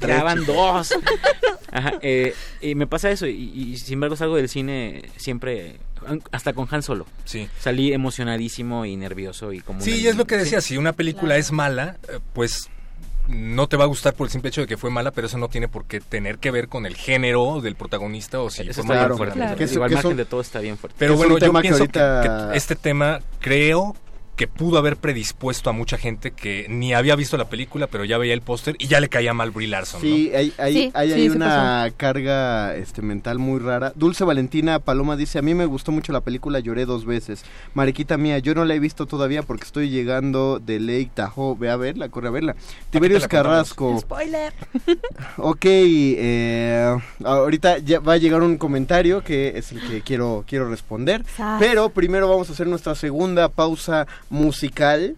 Eh, para quienes ya vieron la película van a reconocer muy bien la canción. Porque desde que el universo Marvel empezó a generar una cantidad ingente de dinero, empezaron a poder pagar más eh, derechos de canciones. Y por lo tanto desde, me parece que desde Guardianes de la Galaxia 2, tienen esta bonita costumbre de decorar la batalla decisiva de música... eh, pues de música ya hecha, no un soundtrack específico para la batalla, lo que hace contrapuntos muy bellos. En Guardianes de la Galaxia 2, cuando eh, Peter Quill pelea contra Ego, meten una rola que no recuerdo, ahorita el nombre se me acaba de borrar porque sí lo tenía en la mente para Muy bien, decírselos, pero en Thor Ragnarok empieza a sonar la de Immigrant Song de Led Zeppelin cuando Thor se vuelve el dios del trueno y no necesita del Mjolnir para convocar al trueno. Y en este Muchos caso, conocieron ahí a Led Zeppelin. Está muy chido, no yo, lo, exagero. yo lo Wow. apoyo, qué bueno, bien, qué qué bueno, Fuera de eso, quizás no lo conocían y qué chido que lo conocieron ahí. Y en este caso, eh, muy ubicado en la época de los noventas, la batalla decisiva del Capitana Marvel contra... Ahí sí no vamos a decir el spoiler contra quién se pelea. Contra los malos, pues. Contra los malos, con los chicos malos. Es una canción de No Doubt que se llama Just a Girl. Vamos a escucharla aquí Uh. en el Calabozo de los Vírgenes. Todo lo divertido va aquí.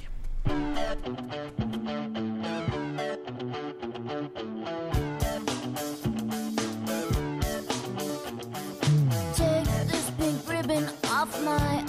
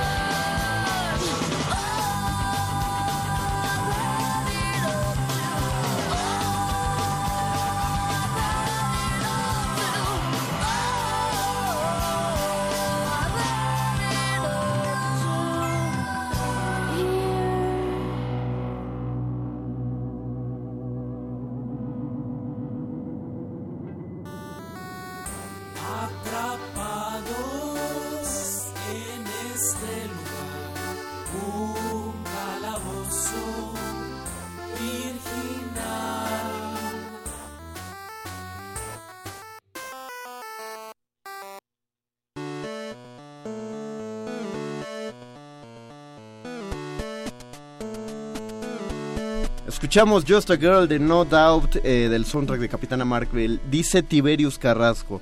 La diferencia entre Capitana Marvel y muchas de las otras películas como Iron Man 2, 3 se sienten como relleno, pero Capitana Marvel es el preámbulo para algo más grande. Es el preámbulo para la conclusión de toda esta etapa de Endgame y ella va a ser la nueva Iron Man.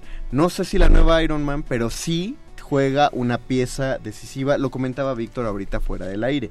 Eh, las, estas películas, quizá no, to- no todas en, todo el cine, pero sí las que están conformando este universo cinematográfico están planeadas para que funcionen. a- De hecho, hoy también, entre una de las entrevistas, se anunció que estas 22 películas tienen un nombre. Eh, eh, eh, para la gente que no lee cómics, al ver estas 22 películas es como si se hubieran leído un compilatorio de cómics. Los compilatorios, un ómnibus, los compilatorios tienen un, un nombre, ¿no? Por ejemplo, todo, todo Civil War es un evento chonchísimo. Infinity Gauntlet. Infinity Gauntlet es un compilatorio chonchísimo. En este caso se llama La Saga del Infinito.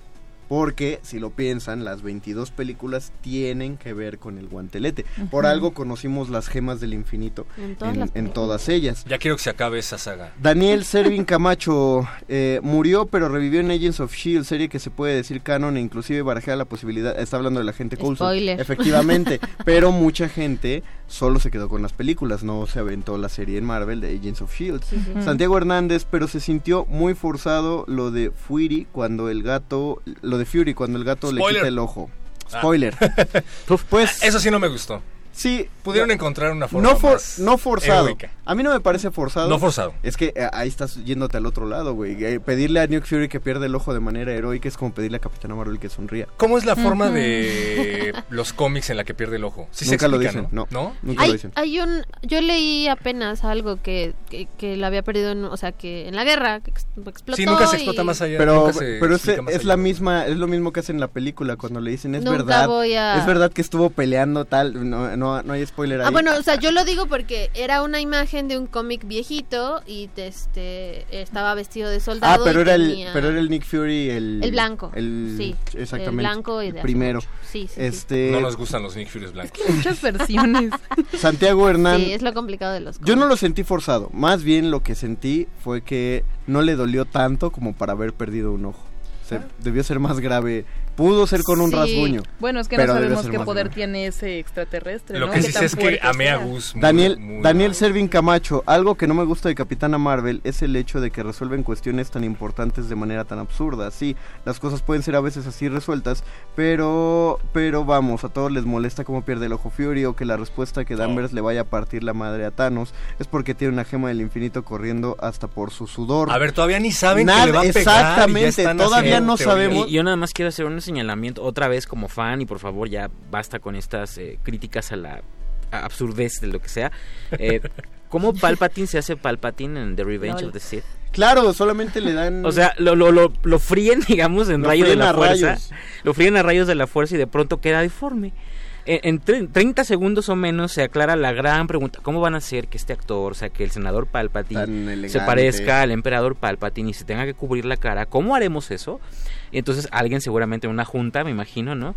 Eh, y si lo freímos con rayos de la fuerza y dijeron, va, aprobado, y miren, y sí, pues puede ser tan absurdo como tú quieras, como que Mace Windu pierda la mano y una ventana, o sea, sí, pero, que- o sea, ¿qué esperaban? Y si no lo resuelven, entonces se ponen a quejarse de que hay un cabo suelto. Entonces, o sea, No van, no van a hacer una película solo, Solo para explicarte para el, el- ojo de Nick Fury. Ni le digas eso a los de Star Wars porque hicieron una película solo para explicar un plot hole. Sí, exacto. Que se llama Rogue One.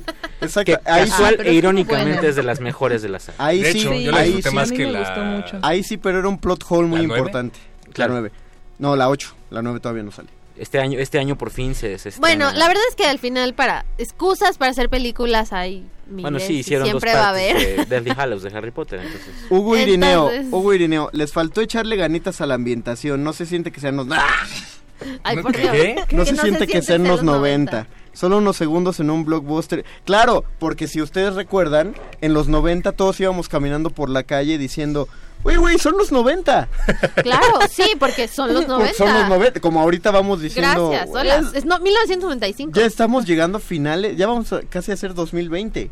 Casi es tercera. no, no se siente la ambientación. porque- Hablen, hablen de lo que sí les gustó. Exactamente, el mundo Otra- no ha cambiado otra, vez, o sea, entonces, si, si- si alguien reclama la ambientación, otra vez, si alguien reclama la ambientación, ¿por qué no reclama todo lo demás que no tiene sentido en la película y que no tiene por qué tenerlo, pues? esto, esto, esto me interesa un chorro porque me, dice Hugo Irineo, perdón, no, no estamos yendo contra ti, Hugo, pero, pero, el guion dice también está flojo y no se trata de nada. ¿Qué? Mario calienta. ¿Qué? Mario, es- Ahí necesito pastilla, tu pu- pastilla. puntualizar algo. Calma, no, no, calma, suéltame. Es que esa es la clase de frases que uno escucha en un taller de literatura y uno quiere que el compañero del taller desarrolle. Porque te dicen tu guion está flojo. Ok, va, ¿dónde se aprieta? Es como cuando, en Amadeus cuando le dicen a Mozart su este su ópera tiene demasiadas notas y entonces Mozart pregunta, bueno, ¿cuáles quitaría usted? Es exactamente eso. Está flojo, bueno, ¿dónde lo apretamos? Que porque el hecho de decir si dicen, no, pues es que tiene cosas como el ojo de Nick Fury. Ah, entonces si apretamos eso, ya se resuelve todo lo que dices que está mal de la película. Entonces también dicen eh, que no trata de nada. De nada que. Comparado o sea, hay un con qué? conflicto. Comparado, Comparado qué? con qué. Claro, comparado con Infinity War, por la cantidad de cosas que pasan, posiblemente pudiera no tratar de pero nada, sí pasa desde el pero, claro. de- eh, tiene tiene un recurso que es dificilísimo de usar que es el recurso este memento que es que cuando empieza la película no entiendes nada de lo que está pasando De hecho, Jennifer y yo fuimos a ver la película juntas y me dijo, oye, siento como que estoy viendo la película 2 de algo y no Ajá, entiendo. exactamente porque cuando empieza No es lineal. No, Y eso es muy padre. Eso es genial, eso es un enorme recurso porque lo estás viendo y entonces de qué trata la película, de descubrir. Dice lo único padre es cuando se da cuenta de que fue engañada. Pues de eso trata la película. Bueno, y tiene como tres de esos eh, giros Sí. de tuerca que a mí me sorprendieron. Yo Es- iba sin esperarme nada, no quise ver casi trailers ni, ni spots de Super Bowl y me sorprendieron por lo menos tres veces y eso me gustó mucho. Dice Aurea Saide eh, con su comentario puntual de la noche. Justo decía Kelly Sue de Koenig, escritora de Capitana Marvel, eh, parafraseo, ¿por qué consideran tan peyorativa la expresión de Social Justice Warrior? Si hay algo que son los superhéroes es guerreros de la justicia social. Y aquellos que no lo ven tienen que leer otra vez, lo dijo. Ya, ya se mencionó. Hace un momento Luz Nax, eso sí me chocó la rola de No Doubt. ¿Por qué? se me hizo, se me hizo muy padre para la pelea. Yo, yo debo confesar, a mí, a mí No Doubt no, no me gusta el grupo. No, a mí Es por- tampoco. pe- pero eh, justo eso iba, que hay canciones que no me gustan aisladas y que Pero- en las películas digo, ah, no manches. Hasta buen momento. a mi teléfono y digo, oh, wow, o sea, Sí, claro. y si hasta- me vas a poner a escuchar a No Doubt, que sea durante una pelea en una película de Marvel. De esas que te tapas la boca porque dices, no puedo creer que voy a sonreír. Cuando, Porque sí. me está gustando esta escena. O sea, está a punto de pelearse y empieza a sonar esta. Entonces yo sí me tapé la boca porque a mí tampoco me gusta No Doubt. Pero dije, está quedando muy padre esto. Eh, y, y continúa Aurea. Ah, y justo como notita al pie de lo que decía el buen perro, el Comic Gate es el eco del Gamergate, que empieza como ataque masivo a Anita Sarkeesian y la idea de que otro tipo de personas invada el nicho de los gamers. Eh, Fabián Espinosa, no manches, yo pensé que iba a haber una ambientación como Casa del Terror. Ah, ok. ¿Aquí o dónde? En Capitana. Marvel. Ga- Gabriel Figueroa, este, coincido en que el mensaje de la película es importante. Aplaudo el hecho de destacar a los personajes femeninos.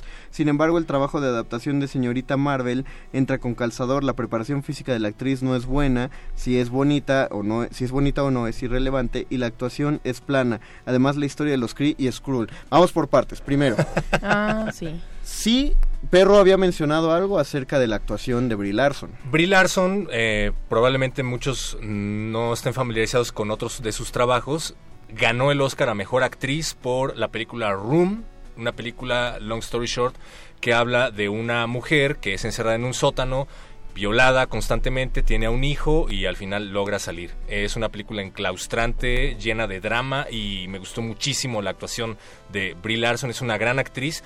Aquí, sin embargo, no la vi tan cómoda, de pronto siento que Todo el tiempo está en pose de Sí, superhéroe. todo el tiempo está en pose de superhéroe.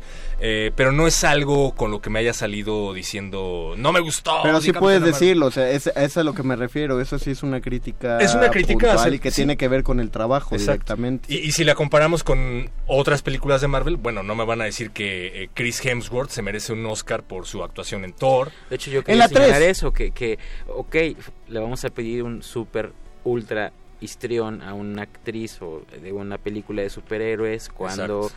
la regla común es que en realidad lo que juega y opera en la actuación de los superhéroes es otro otro factor, otra otra cosa que no es necesariamente la actuación.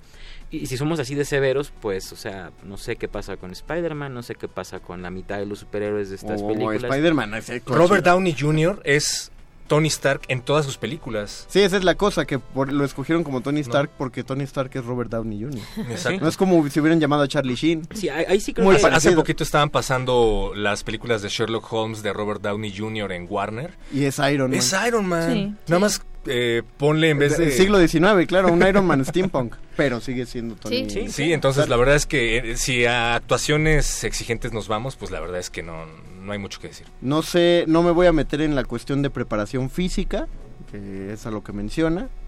que igual iba de la mano con la actuación. No, pero yo creo que ahí sí, ahí sí es algo, me me parece un comentario en sentido estricto eh, injusto para con, con ella. No creo que no la haya, más bien pienso que a lo mejor las escenas, el guion, lo que sea, no explotó tanto, no Tal jugó vez, ¿no? tanto con eso, a lo mejor eh, hubo ahí un problema de, no sé, situaciones, pero, ajá, pero no, no creo que no, porque de entrada, o sea, imagínense...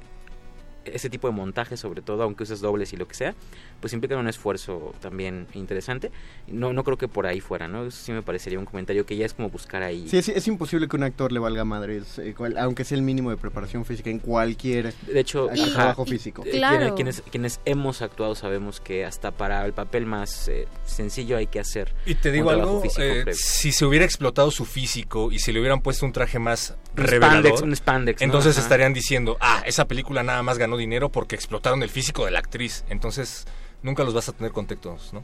Haters gonna hate. Perdón, Sí, los que odian siempre odian. Y ahora, y en cuanto a de- lo que dicen adaptación de los cómics, repetimos, y se ha dicho hasta el cansancio, el UCM, por eso se llama universo cinematográfico, es un universo aparte, Mm. funciona bajo sus reglas. Sí hay unas cosas de, de carácter que sí seguían sobre los personajes originales del cómic, pero los orígenes se han transformado muchísimo.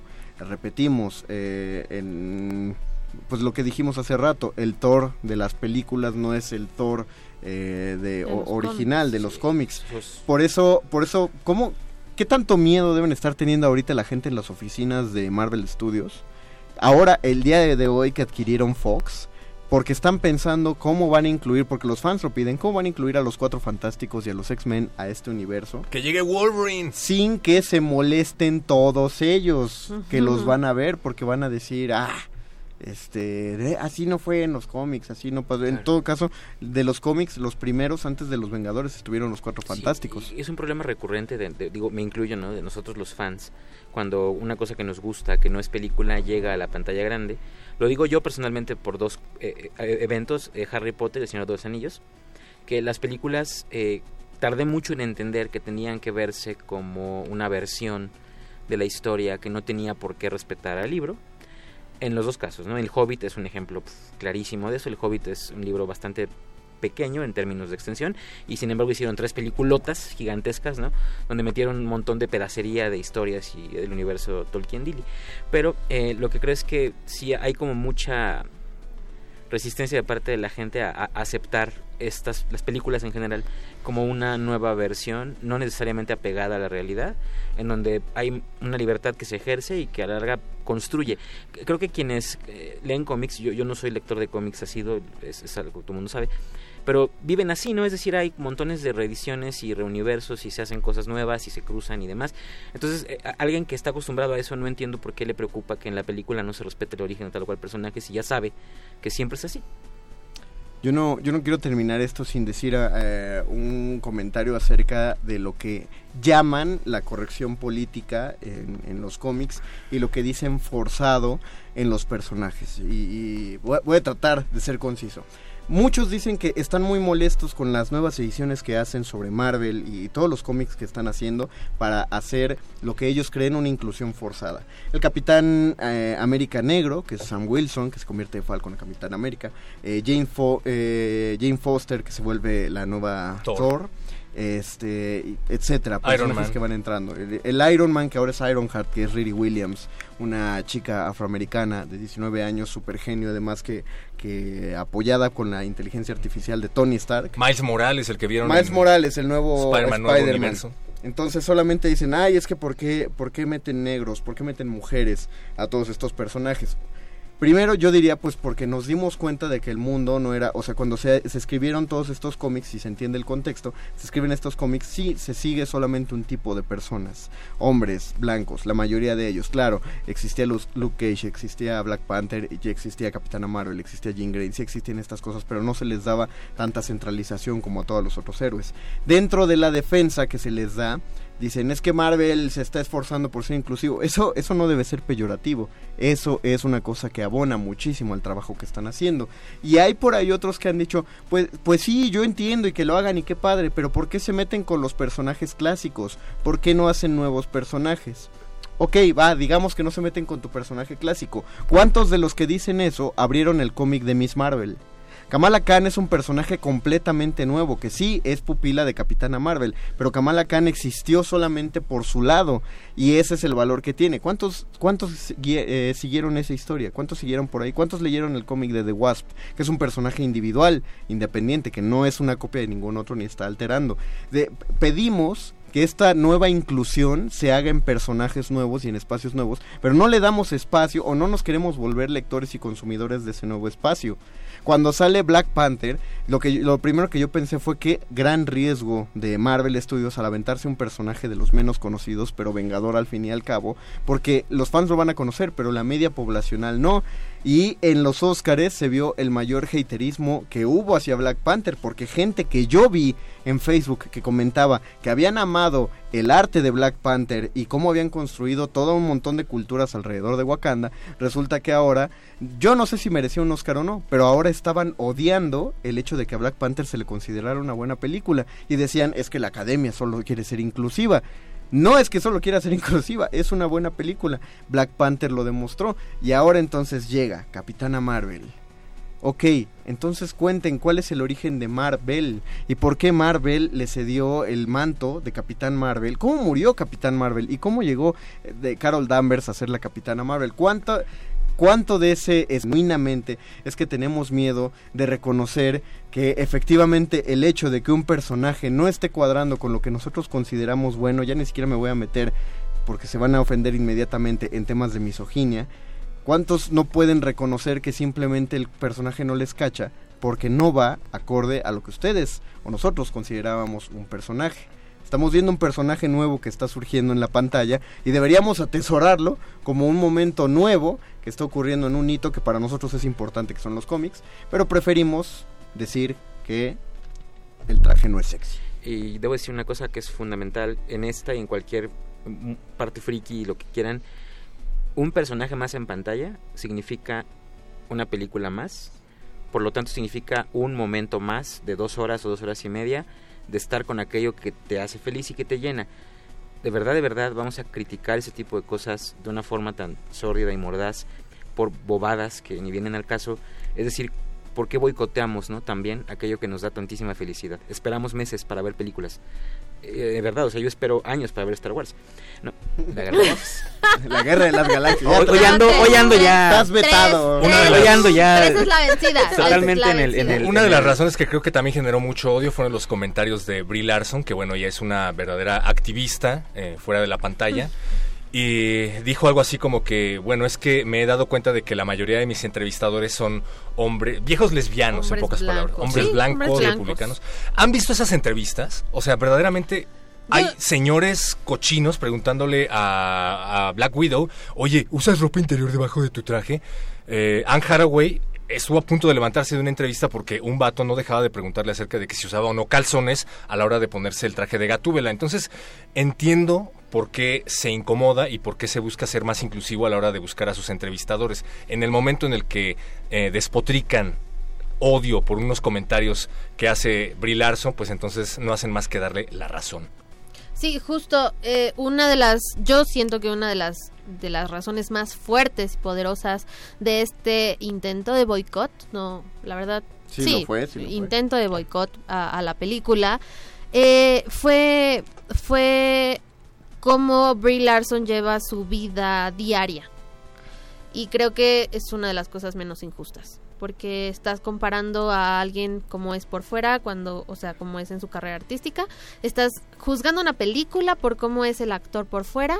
Y creo que hay un punto donde dices, bueno, yo no quiero consumir este producto porque viene de una ideología que yo no comparto.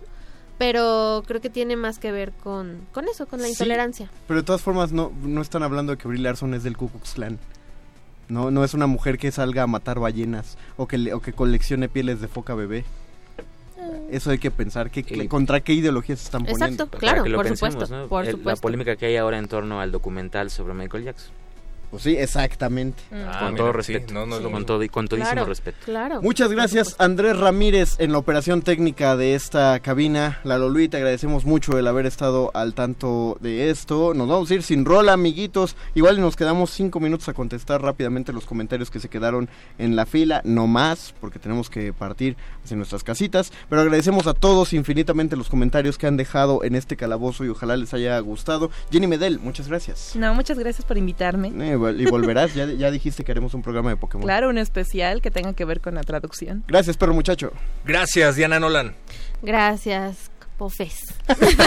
Muchas gracias, Dungeon Master. Muchas gracias, Resistencia. Nos escuchamos mañana a las 8 para que oigan el Voces en el Campus desde Prepa 6. Adiós. Nadie termina un juego siendo la misma persona que solía ser.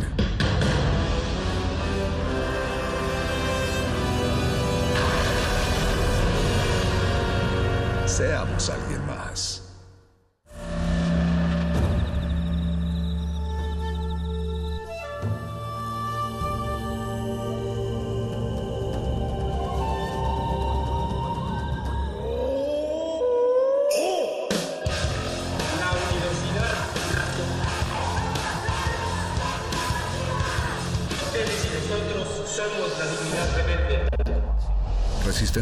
Es una coproducción de Radio UNAM y El Universo.